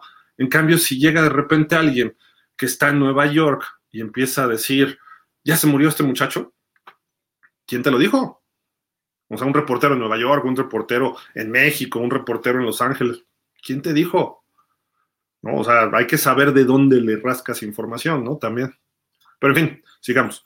Rodolfo Martínez, disfrutemos del deporte del americano como hasta ahora y lo hemos conocido los que tenemos desde los 70 viéndolo. Sí, tarde o temprano se va a modificar por la necesidad de proteger al ser humano. Totalmente de acuerdo. Dice por acá Fernando Andrade, Bills con todo para aplastar a Patriots en una muy humilde estampida. Dolphins gana 40-0 y pasa postemporada dando un golpetazo en la mesa, a temblar NFL. Dios te oiga, Fer, Dios te oiga. Daniel Lascano, Gil y la dueña de los Bears ejerce o son sus hijos los que toman las decisiones. Ahora Sean Payton tiene contrato con Saints 2024. ¿Tiene que negociar con Saints o no? Creo que este año ya no, ¿eh? Creo que este año ya no, porque estuvo un año fuera. Algo así había leído no estoy seguro, a lo mejor sí le tienen que dar una compensación a los Santos, pudiera ser un pick o algo así. habría que checar esas cuestiones, pero si estás fuera un año, creo que ya se pierde ese, ese, este, derechos, digamos, ¿no? Pero habrá que ver, habrá que ver. Sonia Lema, Tua no tiene conmoción, eso es mentira. No quiere jugar para no hundirse con los demás y salvar su contrato y que no le traigan a la mar. Mm, híjole, no lo sé. Yo, no creo que por qué tendrían que mentir en una lesión. Eso sería un motivo de otra multa para Miami. Porque además las conmociones ya no nada más lo ve el equipo, lo ve otro del otro equipo y no aplicaron el protocolo y lo ve gente de la NFL y el protocolo sí lo aplica, digamos que lo, lo implementa físicamente el equipo, los médicos, pero hay supervisión de gente, incluso gente de fuera, que pone la asociación de jugadores. Entonces sería como que una burla hacer esto de que, ay, me siento mal de la cabeza y no. Yo creo que eh, yo más bien lo vería, Sonia, por otro lado, que es más grave de lo que se creía. Y por eso no jugó la semana pasada que es una, normalmente una semana se pierde, pero tú, como ya trae los antecedentes y a lo mejor ocurrió algo más, a lo mejor todavía sigue teniendo síntomas y eso sí no lo están diciendo, porque esta semana ya debería estar Tua, porque tampoco es el golpe que le dieron en Cincinnati, es más como el golpe que le dio Buffalo. Entonces, eh, no sé, sí creo que hay algo de gato encerrado, pero yo no quisiera creer que Tua esté escondiéndose o, refugiándose en estoy lesionado para no jugar porque pues Tua podría haberle ganado a los Pats, no ha perdido nunca contra los Pats y pudo haberle ganado a los Jets y con eso ya Miami estaba dentro. No sé, es mi opinión, pero a lo mejor no quisiera creer eso. Armstead ha jugado con las mismas lesiones, pero ahora también se baja del barco para no hundirse, pero no de conmoción, ¿eh? Armstead trae lesión de tobillo, de pie, de brazo, o sea, cosas así. Entonces, y además, la mentalidad de un coreback es muy distinta a la de un liniero. De verdad, los linieros pueden jugar arrastrando la pierna y no van a salir, salvo que los vea el coach y diga, ¿sabes qué? Salte, o sea, ya no das para más. Y esos cuates pueden estar fracturados y siguen jugando. Y los defensivos igual, son, son gente muy entrona, muy eh, determinada. Entonces, el coreback sí le pegan y pues es, en general es más chiquito, entonces pues, aguanta menos y pues ahí aunque quieran no pueden. Hay corebacks que se rifan, pero Mm, creo que yo no compararía nada de Armstead con Tua, ¿no? O sea, sí son, son eh, personas en posiciones distintas. A lo mejor pueden resistir igual, pero están con mentalidades distintas. Y Tua es muy resiliente a las lesiones, se ha levantado de muchas. Sonia Lema, Miami tiró la casa por la ventana en la agencia libre, trajo un coach supuestamente genio de las ofensivas, pero si perdemos con los Jets quedamos en el sótano de la división, fracaso estrepitoso. Sí, eso estamos de acuerdo. Dice Damián Lascano, Gil, hace unos años Miami tuvo bastantes selecciones del draft, fue la envidia del NFL, más de 10 selecciones. ¿Y qué pasó con esos jugadores? Todavía no se ha desarrollado estos jugadores del draft, ¿no? Alguno que otro por ahí, sobre todo en rondas medianas, eh, son los que han figurado, pero Greer la ha regado fuerte en los drafts. Sí, sabe negociar y saca muchos picks, pero no sabe escautearnos. O sea, su equipo de escauteo es malo y su toma de decisiones es peor, ¿no? ¿Por qué? Porque escautearon a Herbert bien, escautearon a Burrow y escautearon a Tua. Y pues escogió al, que el único que no está funcionando de esos tres. ¿no? Entonces, pues ahí sí ya, ¿qué te puedo decir? ¿No? Hay otros, este, a veces es suerte, ¿no? Que te llegó alguien. Los Chargers, cuando vieron a Herbert, dijeron, venga.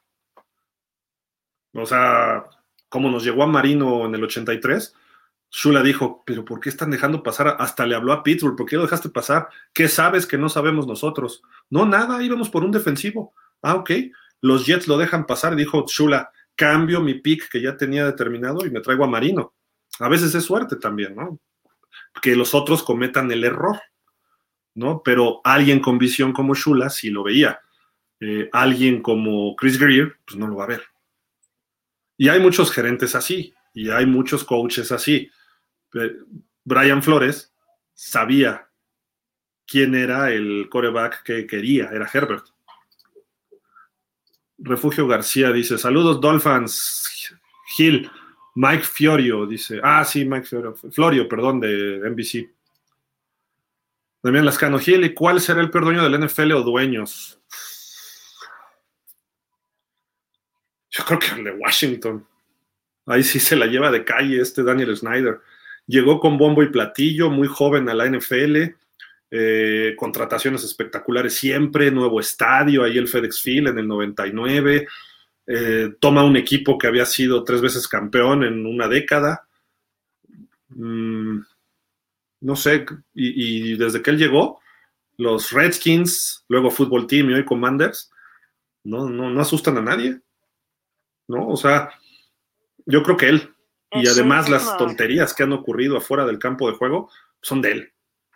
La cultura dentro de la, de la administración, que si los mails estos filtrados con porristas que estaban topless, que si el ofrecimiento de muchachas a los socios o a los inversionistas o, o, patrocinadores en, cuando iban a hacer un calendario en no sé qué isla, en Bahamas o no sé dónde.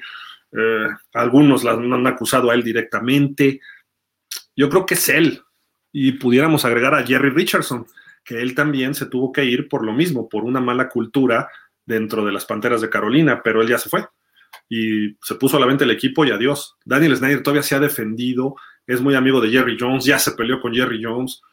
Stephen Ross es muy malo en cuanto a fútbol, pero por lo menos su cultura del, del equipo, de trabajo, pues es sana.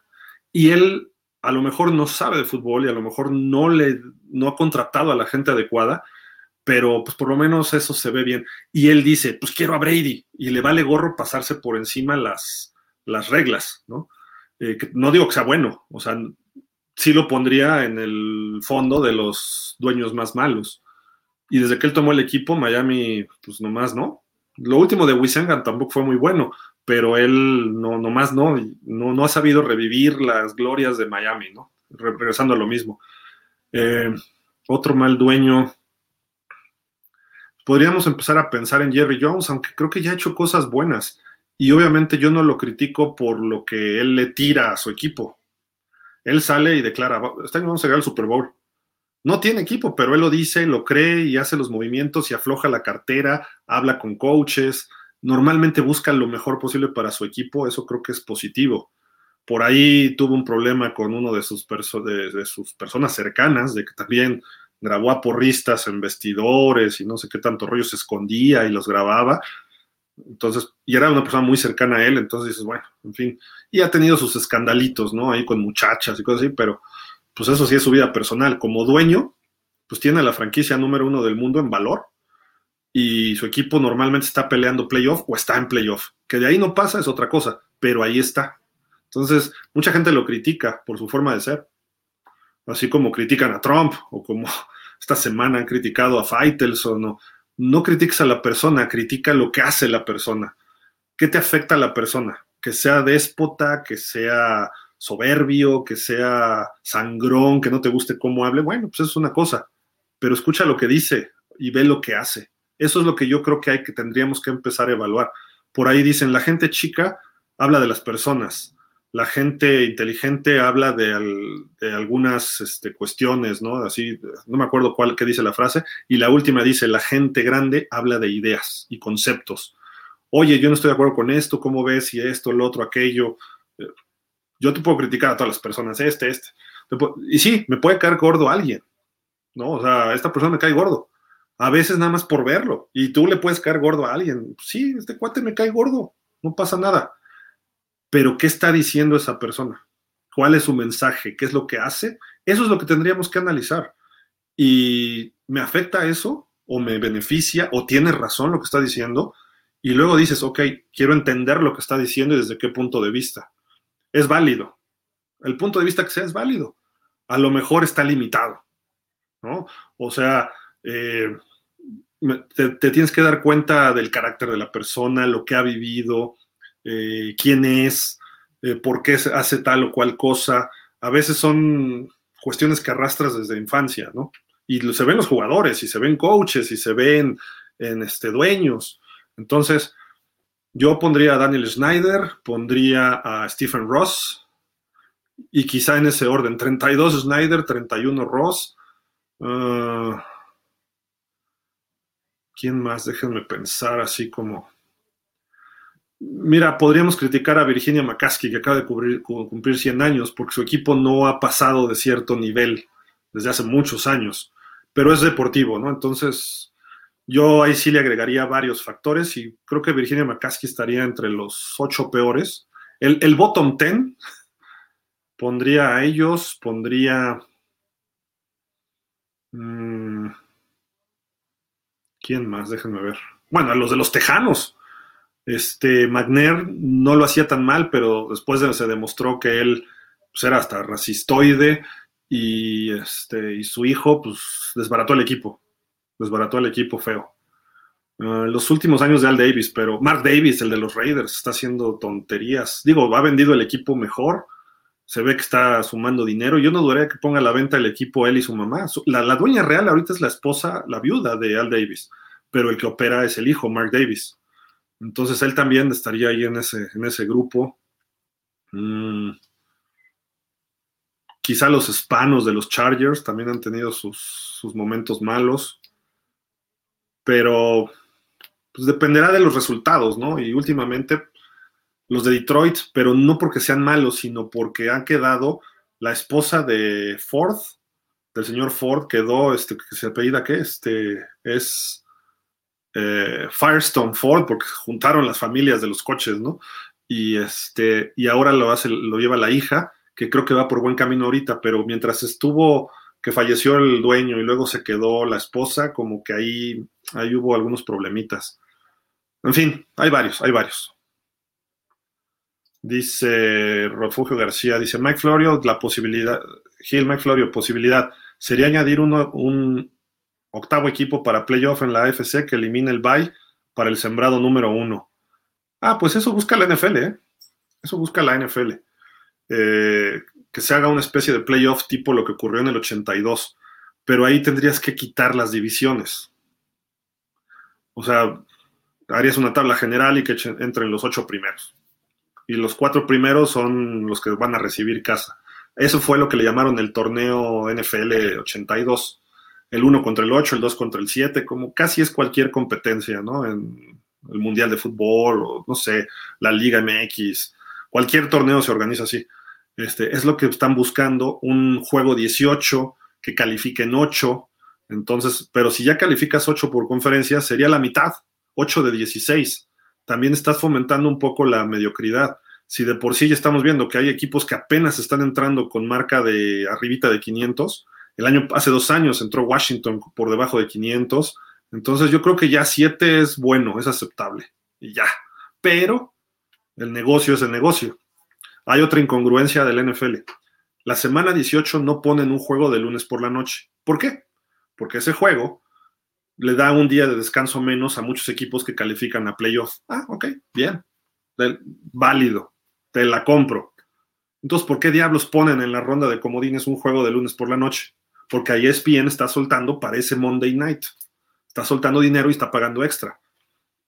Entonces, a ver, pues, ¿qué, problema habría que estuviera uno en la semana 18? Que tuviéramos un Monday Night el próximo lunes.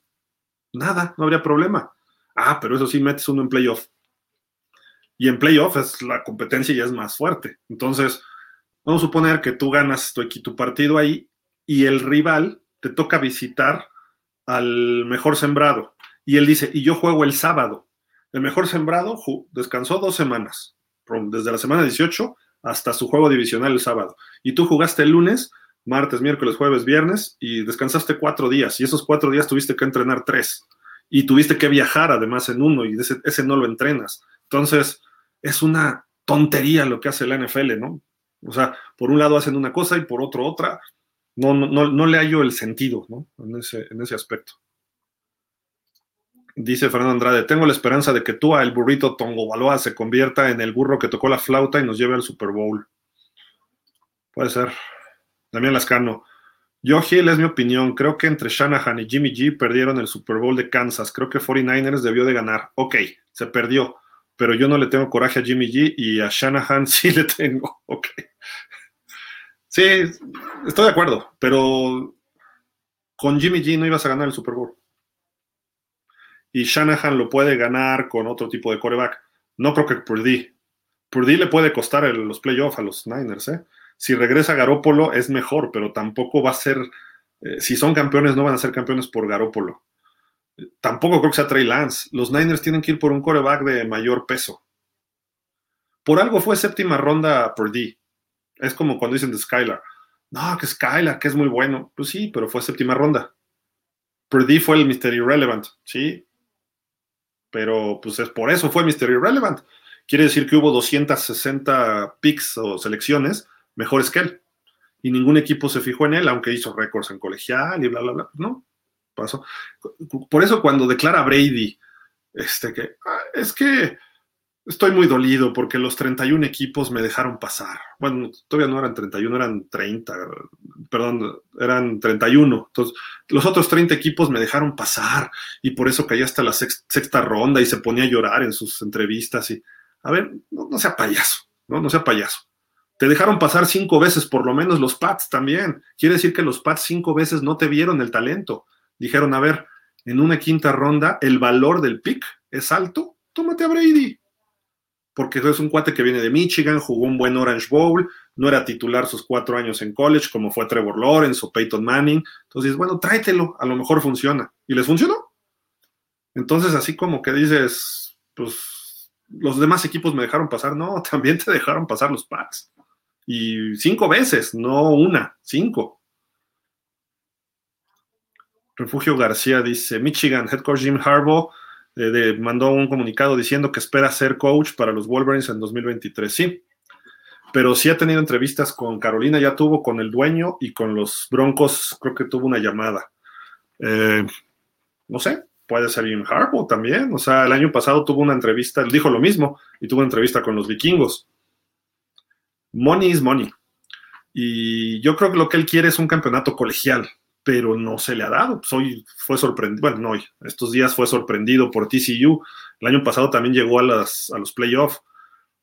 A lo mejor se quiere esperar, dar, darse un año más, pero pues obviamente la NFL es, digo, el colegial es muy buen prestigio y lo que tú digas y mandes, y a lo mejor ahí los coaches son, Nick, Nick Saban no es coach de talentoso, por eso está en college, pero él sabe reclutar, y ahí son los reyes, y gana igual que el NFL o hasta más. Entonces Harbaugh a lo mejor se está encasillando en ese nivel, ¿no? Es buen coach. Tampoco es un top, top, top. Tiene que demostrar muchas cosas, pero en Stanford lo hizo bien, en los Niners lo hizo bien, lo está haciendo bien en Michigan. Le ha costado más en Michigan, pero ahí lo lleva. Entonces, no es tan grande, tendrá sus 60 años, pudieras intentar ser campeón con los Wolverines este año 23 y a lo mejor en el 24 ya lo vemos en la NFL pero si está escuchando llamadas, está como que mejor dices de plano no. O sea, ¿saben que No voy a recibir llamadas, me quedo en Michigan. Pero no, el tipo sí, ay, a ver, pues háblame al oído, ¿no? A lo mejor es dinero, a lo mejor es ver la situación correcta de equipo, que ya esté medio armado, no sé. Eh, eso él lo sabrá, ¿no? Dice Damián Lascano, coraje o algo dentro de mí, pero por la final del año pasado contra Rams a medio campo, cuarta y dos, y pateó, no se la jugó, hubiera ido con Kittle o Divo Samuel, no por el Super Bowl, pero sí por la final, temblaron, le temblaron las rodillas. Ah, de Kyle Shanahan. Dice Alberto Marino, la verdad yo no culpo a los jugadores, para mí el equipo fue llevado mal, si lo ves tienes recursos pero para ser un equipazo, pero mal entrenado, no llegas a ningún lado, mi humilde opinión. Sí, eh, y, era McDaniel el problema, porque tenía buenos coaches asistentes. Si, si llega un coach, va a tener un problema, porque si, es, por ejemplo, Sean Payton, él va a traer su staff, pero en el staff actual de Miami hay coaches que puedes rescatar. Sonia Lema, sobre Armstead Hill me refería a sus mismas lesiones con las que ha jugado, pero ahora que colapsa el equipo se baja del barco. Ah, ok. Pues es que también ya llega el momento que dices, ya no puedo más. Y ya se sienten derrotados. El fútbol americano se juega aquí. Entonces, pues eso, eso puede ser el factor. Dice Fernando Andrade, para no perder la costumbre de los Thursday Night, no podrían por ahí aventarse un partido del Xbox y narrarlo, un Dolphins Jets. No, no. Yo no le sé a eso. Jerry Jones y sus caprichitos. ¿Hasta cuándo mantendrá Prescott valiéndole Wilson lo que opina la gente? Fernando Andrade. Fer, si tú fueras dueño de un equipo del NFL, ¿te preocuparía lo que dijera la gente? Tú tienes una idea y compras un equipo porque tú crees en tu idea. Y más alguien que está involucrado como Jerry Jones. Hay dueños que lo compran por el negocio. Jerry Jones lo hace por los dos, pero yo sé de americano, por eso soy el gerente general. Hay dueños que dicen, yo contrato a la gente que, este, que sabe, ¿no? Pero él dice, no, yo me involucro, yo soy el gerente y quiero tomar y quiero tomar decisiones y quiero decidir. Entonces, imagínate este cuate, qué es lo que eh, él haría, por ejemplo, si, tú fueras dueño de un equipo, ¿qué es lo que harías? Den un segundito que está entrando una llamada rápida.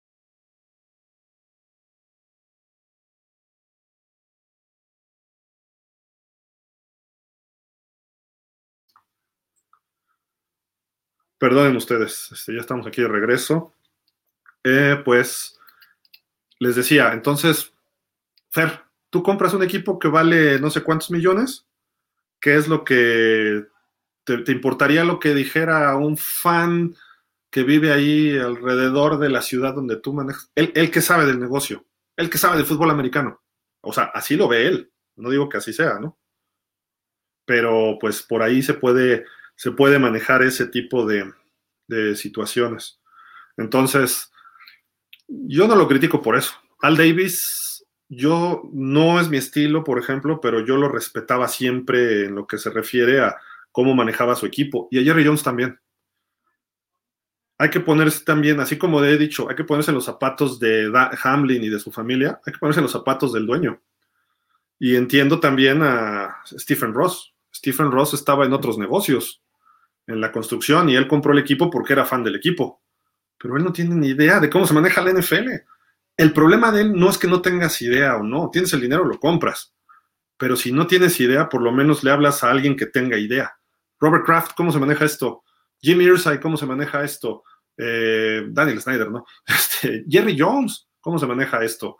La familia Rooney, oigan, asesórenme, soy nuevo en esta industria, ayúdenme. Te trata, porque además aunque son dueños de un equipo y quieren competir con el otro, tendrían que de alguna forma ellos, eh, pues, eh, ¿cómo se dice? Mm, trabajan en equipo por la liga, porque ahí la liga se reparte muchas ganancias igual. Tú sacas algo de ventaja localmente. Entonces, yo no, yo no criticaría tanto a Jerry Jones en ese aspecto. Al contrario, yo se lo aplaudo. Eh, no es el caso de los Packers, ¿no? Que todo el pueblo es socio del equipo. Ahí sí es diferente.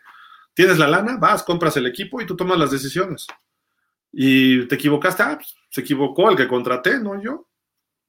Y contraté al presidente, que él contrató al, vicepresidente de operaciones. Y ese de operaciones de fútbol contrató al coach. Y el coach se equivocó, pues corre al coach. Otro coach se vuelve a equivocar, ya después de tres equivocaciones, entonces ya corres al gerente o al vicepresidente de operaciones y pones a otro. Ya cuando llega a ti, pues ya, ni modo, ¿no? Pues yo soy el dueño ni modo que me corra yo mismo, venderé el equipo cuando sea necesario, ¿no? Entonces digo, yo lo veo así, pero respeto tu opinión, ¿eh? la verdad, y pues no tendría por qué eh, importarle lo que diga la gente, tampoco es político, tampoco es un diputado, y, eso lo tendremos que ver así, ¿no? Es, como cuando dicen, la selección mexicana de fútbol, nuestro equipo. Ah, chirreón, pues, ¿cuál es mi equipo? ¿No? Pues es ese equipo de Televisa, ¿no?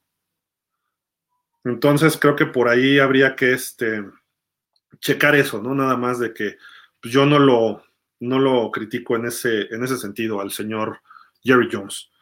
Eh, por acá tenemos, déjame ver, sí, eh, Sonia Lema. Tua mismo sembró la duda de la supuesta conmoción. Mira, Tua le dijo a los coaches que se sentía bien, pero que no estaba progresando en el protocolo. ¿Qué nos estamos perdiendo aquí? pues, o qué, o qué es lo que está ahí este, en este aspecto.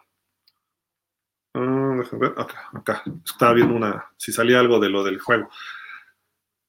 Pues es que él llegó el lunes después del juego con Green Bay y dijo que se sentía mal. Los coaches estaban ahí viendo video y todo y de repente él llegó. Entonces, pues no sé, digo, ese tipo de cuestiones son las que no vamos a saber ahorita. Se va a saber después, pero ahorita no quizá estemos viendo próximamente un retiro de Tua, si es que realmente se está lesionando tanto de conmociones. Habrá que ver, ¿no? Fernando Andrade, los Fins no podrían contratar un coreback eliminado si es que ya no va a regresar Tua ni, ni el osito. No, no, no, no. Ahorita no hay trades desde mitad de temporada, no puedes contratar a alguien de otro equipo. Tendrían que cortarlo y pasan por lo que le llaman waivers. Y en waivers tú haces tu solicitud, yo quiero este jugador. Entonces tú solicitas, es más, es como el fantasy, a final de cuentas. Entonces tú haces tu solicitud y te dicen, estás en séptimo, hay diferentes factores que te van colocando y entonces siete pidieron que tú, tú, o seis, tú eres el séptimo, ok. Y entonces el primero dice, pues lo tomas o no, no, lo dejo pasar. Y así, si te cae, pues venga. O sea, pensando, haz de cuenta que los, no sé, eh, un equipo que más o menos tenga un buen coreback, que Sam Darnold, no sé, o, Baker Mayfield, no sé, el que sea. Lo podría hacer así, pero eh, híjole, no, no se da. Eh, a partir de creo que de que acaba la temporada regular, ya puede haber trades, pero no para jugar en los playoffs, sino los trades pueden, son para el 2023. Si se acuerdan, el año, hace dos años, sí, hace, hace dos años exactamente, por estas fechas, ya había terminado la temporada regular y se dio el trade de Detroit con los Rams en enero por Matthew Stafford, Matthew Stafford por Jared Goff y todo lo que involucró. Entonces ya puede ser trades. Creo que este año la fecha es el 9 de enero, una cosa así. Miguel Ángel Sánchez dice: Hola, buenas saludos desde Tampa, Florida. Oye, ¿qué futuro le ves a los bucaneros? Este año la pueden armar, digo, en Super Bowl no creo. Les faltan cosas y les falta cocheo ahora. Bruce Arians es mejor que Todd Bowles. Eh, pero tienes a Brady, tienes a Mike Evans, tienes a Godwin, tienes buenos defensivos. Eh, el problema ha sido la línea ofensiva. Tienes a Fournette que está mejorando. Los, bucaneros creo que le pueden ganar a Dallas. Eh, va a ser un buen partido. Eh, le pueden ganar a Dallas. Y si juegan a su potencial los bucaneros, son mejor que Dallas. pero a ver si están en su potencial. Primero que le ganen ahorita a Atlanta. este, y después vemos en playoff. Y si no es Dallas, sería, puede ser Filadelfia. Ahí quién sabe, ¿no? Si es que Filadelfia perdiera y Dallas gana. Pero sí, les veo futuro de ronda divisional y ahí creo que ya no podrían más, pero eso es yo, eso soy yo, ¿no? Entonces, por ahí sería eh, pues esta cuestión, ¿no? Fernando Andrade dice, si en realidad Jerry Jones le fuera a Cowboys, quisiera lo mejor para su equipo, o sea, ser campeón sigue haciendo las mismas cosas, sigue obteniendo los mismos resultados. Creo que ya debe variar. Mira, el que le ha ayudado a ver las cosas de otra forma es su hijo, Stephen Jones. Eh, y obviamente, digo, yo no creo que haya un dueño que no, que no pretenda ser campeón. Aunque, digo, a lo mejor no en es, o sea, el, caso del tanking, ¿no? Este, pierde ahorita para tener un mejor pick. Mm. Pero ¿para qué quieres un mejor pick? Para que tu equipo sea mejor y tengas oportunidad de ser campeón. Entonces, a final de cuentas, estás pensando en el campeonato. Eh, no, es que digas, pues estoy gastando 4 mil o 6 mil millones de dólares que costaron por ahí los Broncos de Denver, la familia Walton y el señor Penner. Dices, órale, ahí está. ¿Para qué? Pues para que este equipo siempre esté en el fondo. ¿De qué te sirve? Si está en el fondo, va a haber menos este, fans. Eh, la gente se va a empezar a alejar del equipo, va a ser más criticado, van a decir que tú eres el principal responsable tarde o temprano, los patrocinios se van a empezar a ir, los locales me refiero, los de a nivel liga van a seguir. Y eh, de así, pues le va muy bien a Cleveland, le va muy bien a Detroit, que han tenido malas temporadas, a Miami recientemente, Houston. El dinero sigue llegando, porque llega a nivel liga. Entonces, ¿tú crees que un dueño no quisiera eh, ver de alguna forma la, la forma de que su equipo siga ganando, pues no, no, lo veo así. Pero bueno, pues nosotros ya nos vamos. Ah, entró acá otro comentario que. Ah, mira, y justamente lo que les iba a comentar. Dice Refugio, ya se canceló el partido, dice, la NFL anunció que no se reanudará este partido y el juego por el campeonato de la americana se jugaría en un territorio neutral. Ok, déjenme agregarles a la nota. Dice, la NFL anunció hoy que el juego de la semana 17 entre Buffalo y Cincinnati no se reanudará y ha sido cancelado este, ya formalmente. El comisionado Roger Goodell informó a los clubes la decisión hoy un poco más temprano, después de hablar con los Bills, los Bengals y la asociación de jugadores, con los líderes o los directivos. Dijo Goodell, esto ha sido una semana muy difícil. Eh, seguimos enfocándonos en la recuperación de Damar Hamlin y estamos alentando por los mejoramientos en su condición, así como eh, el agradecer el tremendo eh, apoyo que ha habido, el apoyo eh, a nivel pues nacional y el cuidado que han tenido por Damar y por su familia eh, alrededor de, toda la, de todo el país. Esto también es increíblemente, lo apreciamos increíblemente por el trabajo tan este, maravilloso del personal médico y eh, pues encomendamos a cada uno y no y agradecemos perdón a cada uno y a todos a cada uno de todos ellos. Entonces los factores así como queda de la decisión no se va a jugar el partido no se va a concluir y no tendrá efecto para que los equipos califiquen a la postemporada. Eh, ningún club podría calificar a la postemporada. Eh, calificaría para la postemporada y ningún club sería eliminado con base en el resultado de este partido. ¿Ok? O sea, no, no, este partido no entra en ningún criterio para calificar o no calificar. Eso puede afectar a Miami, puede afectar a los Bills, le digo a los Pats. Vamos a ver, vamos a ver. Eh, esto requeriría posponer el inicio de los playoffs por una semana, por lo tanto afectar a otros 14 clubes que calificarían al juego de postemporada. Dice, tomar esta decisión antes de la semana 18 es consistente con nuestros principios de competencia, y el desarrollo de todos los clubes para saber las posibilidades de playoff antes de jugar el fin de, eh, en el fin de semana eh, último de los juegos de temporada regular. Cancelar el juego entre los Bills y los Bengals crea un, una inequidad competitiva potencial en ciertos escenarios de playoff. En un esfuerzo de mitigar esas inequidades, los clubes del NFL han considerado mañana una una reunión especial de la liga para recomendar resoluciones por el comisionado y aprobar que el comité de con la comisión de competencia consistiendo en dos elementos. Esto fue en la mañana, perdón, no mañana, sino fue en la mañana. Uno, el juego de campeonato de la Americana se jugará en un territorio neutral si los equipos participantes eh, estuvieran en un número inequitativo de juegos y ambos pudieran estar eh, como el número uno, sembrado número uno, y eh, que estuviera en juego también quién sería el anfitrión para todos los equipos de la americana eh, durante los 17 juegos de temporada regular. Estas circunstancias involucran a Buffalo o a Cincinnati calificando a ese juego como visitantes y está listado de la siguiente forma. Escenario 1, Buffalo y Kansas ambos ganan o empatan y Buffalo contra Kansas, el juego de campeonato sería en un territorio neutral. Escenario 2, Buffalo y Kansas, ambos pierden y Baltimore gana o empata. Un Buffalo-Kansas se jugaría en territorio neutral. Escenario 3, Buffalo y Kansas, ambos pierden y Cincinnati gana. Un Buffalo o Cincinnati contra Kansas en el juego de campeonato sería en territorio neutral. Lo que decíamos, ¿no? Estos equipos. Dos, si Baltimore vence a Cincinnati en la semana 18, eh,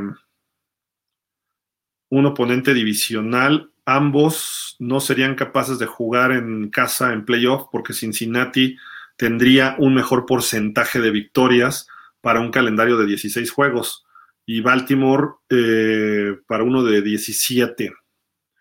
Si Baltimore vence a Cincinnati y ambos clubes están programados para jugar en la ronda de comodines contra uno contra el otro, el sitio de ese juego se determinaría por un volado, por un volado si Cincinnati gana el juego de la semana 18 o si Baltimore y Cincinnati no están programados para jugar uno contra el otro en la ronda de comodines, los sitios de los juegos se determinarán con base en los procedimientos de eh, la programación de calendario de temporada regular. Es lo que dice, o sea, sí afectaría un potencial juego de primera ronda entre Baltimore y Cincinnati y afectaría obviamente al juego de campeonato. Eh, pues hay que ver, lo lógico es Cincinnati le pegaría, si le pega Baltimore esta semana, eh, el asunto nada más sería si Cincinnati juega la final de conferencia contra eh, los Chiefs, porque los Chiefs son los beneficiados en esto, entonces ahí compensarían un poco. Eh, si Buffalo llega a la final de conferencia contra los Chiefs, también. O sea, Buffalo, Cincinnati visitando a los Chiefs, ahí se jugaría en territorio neutral, en un campo neutral. Pues que vengan al Azteca, ¿no?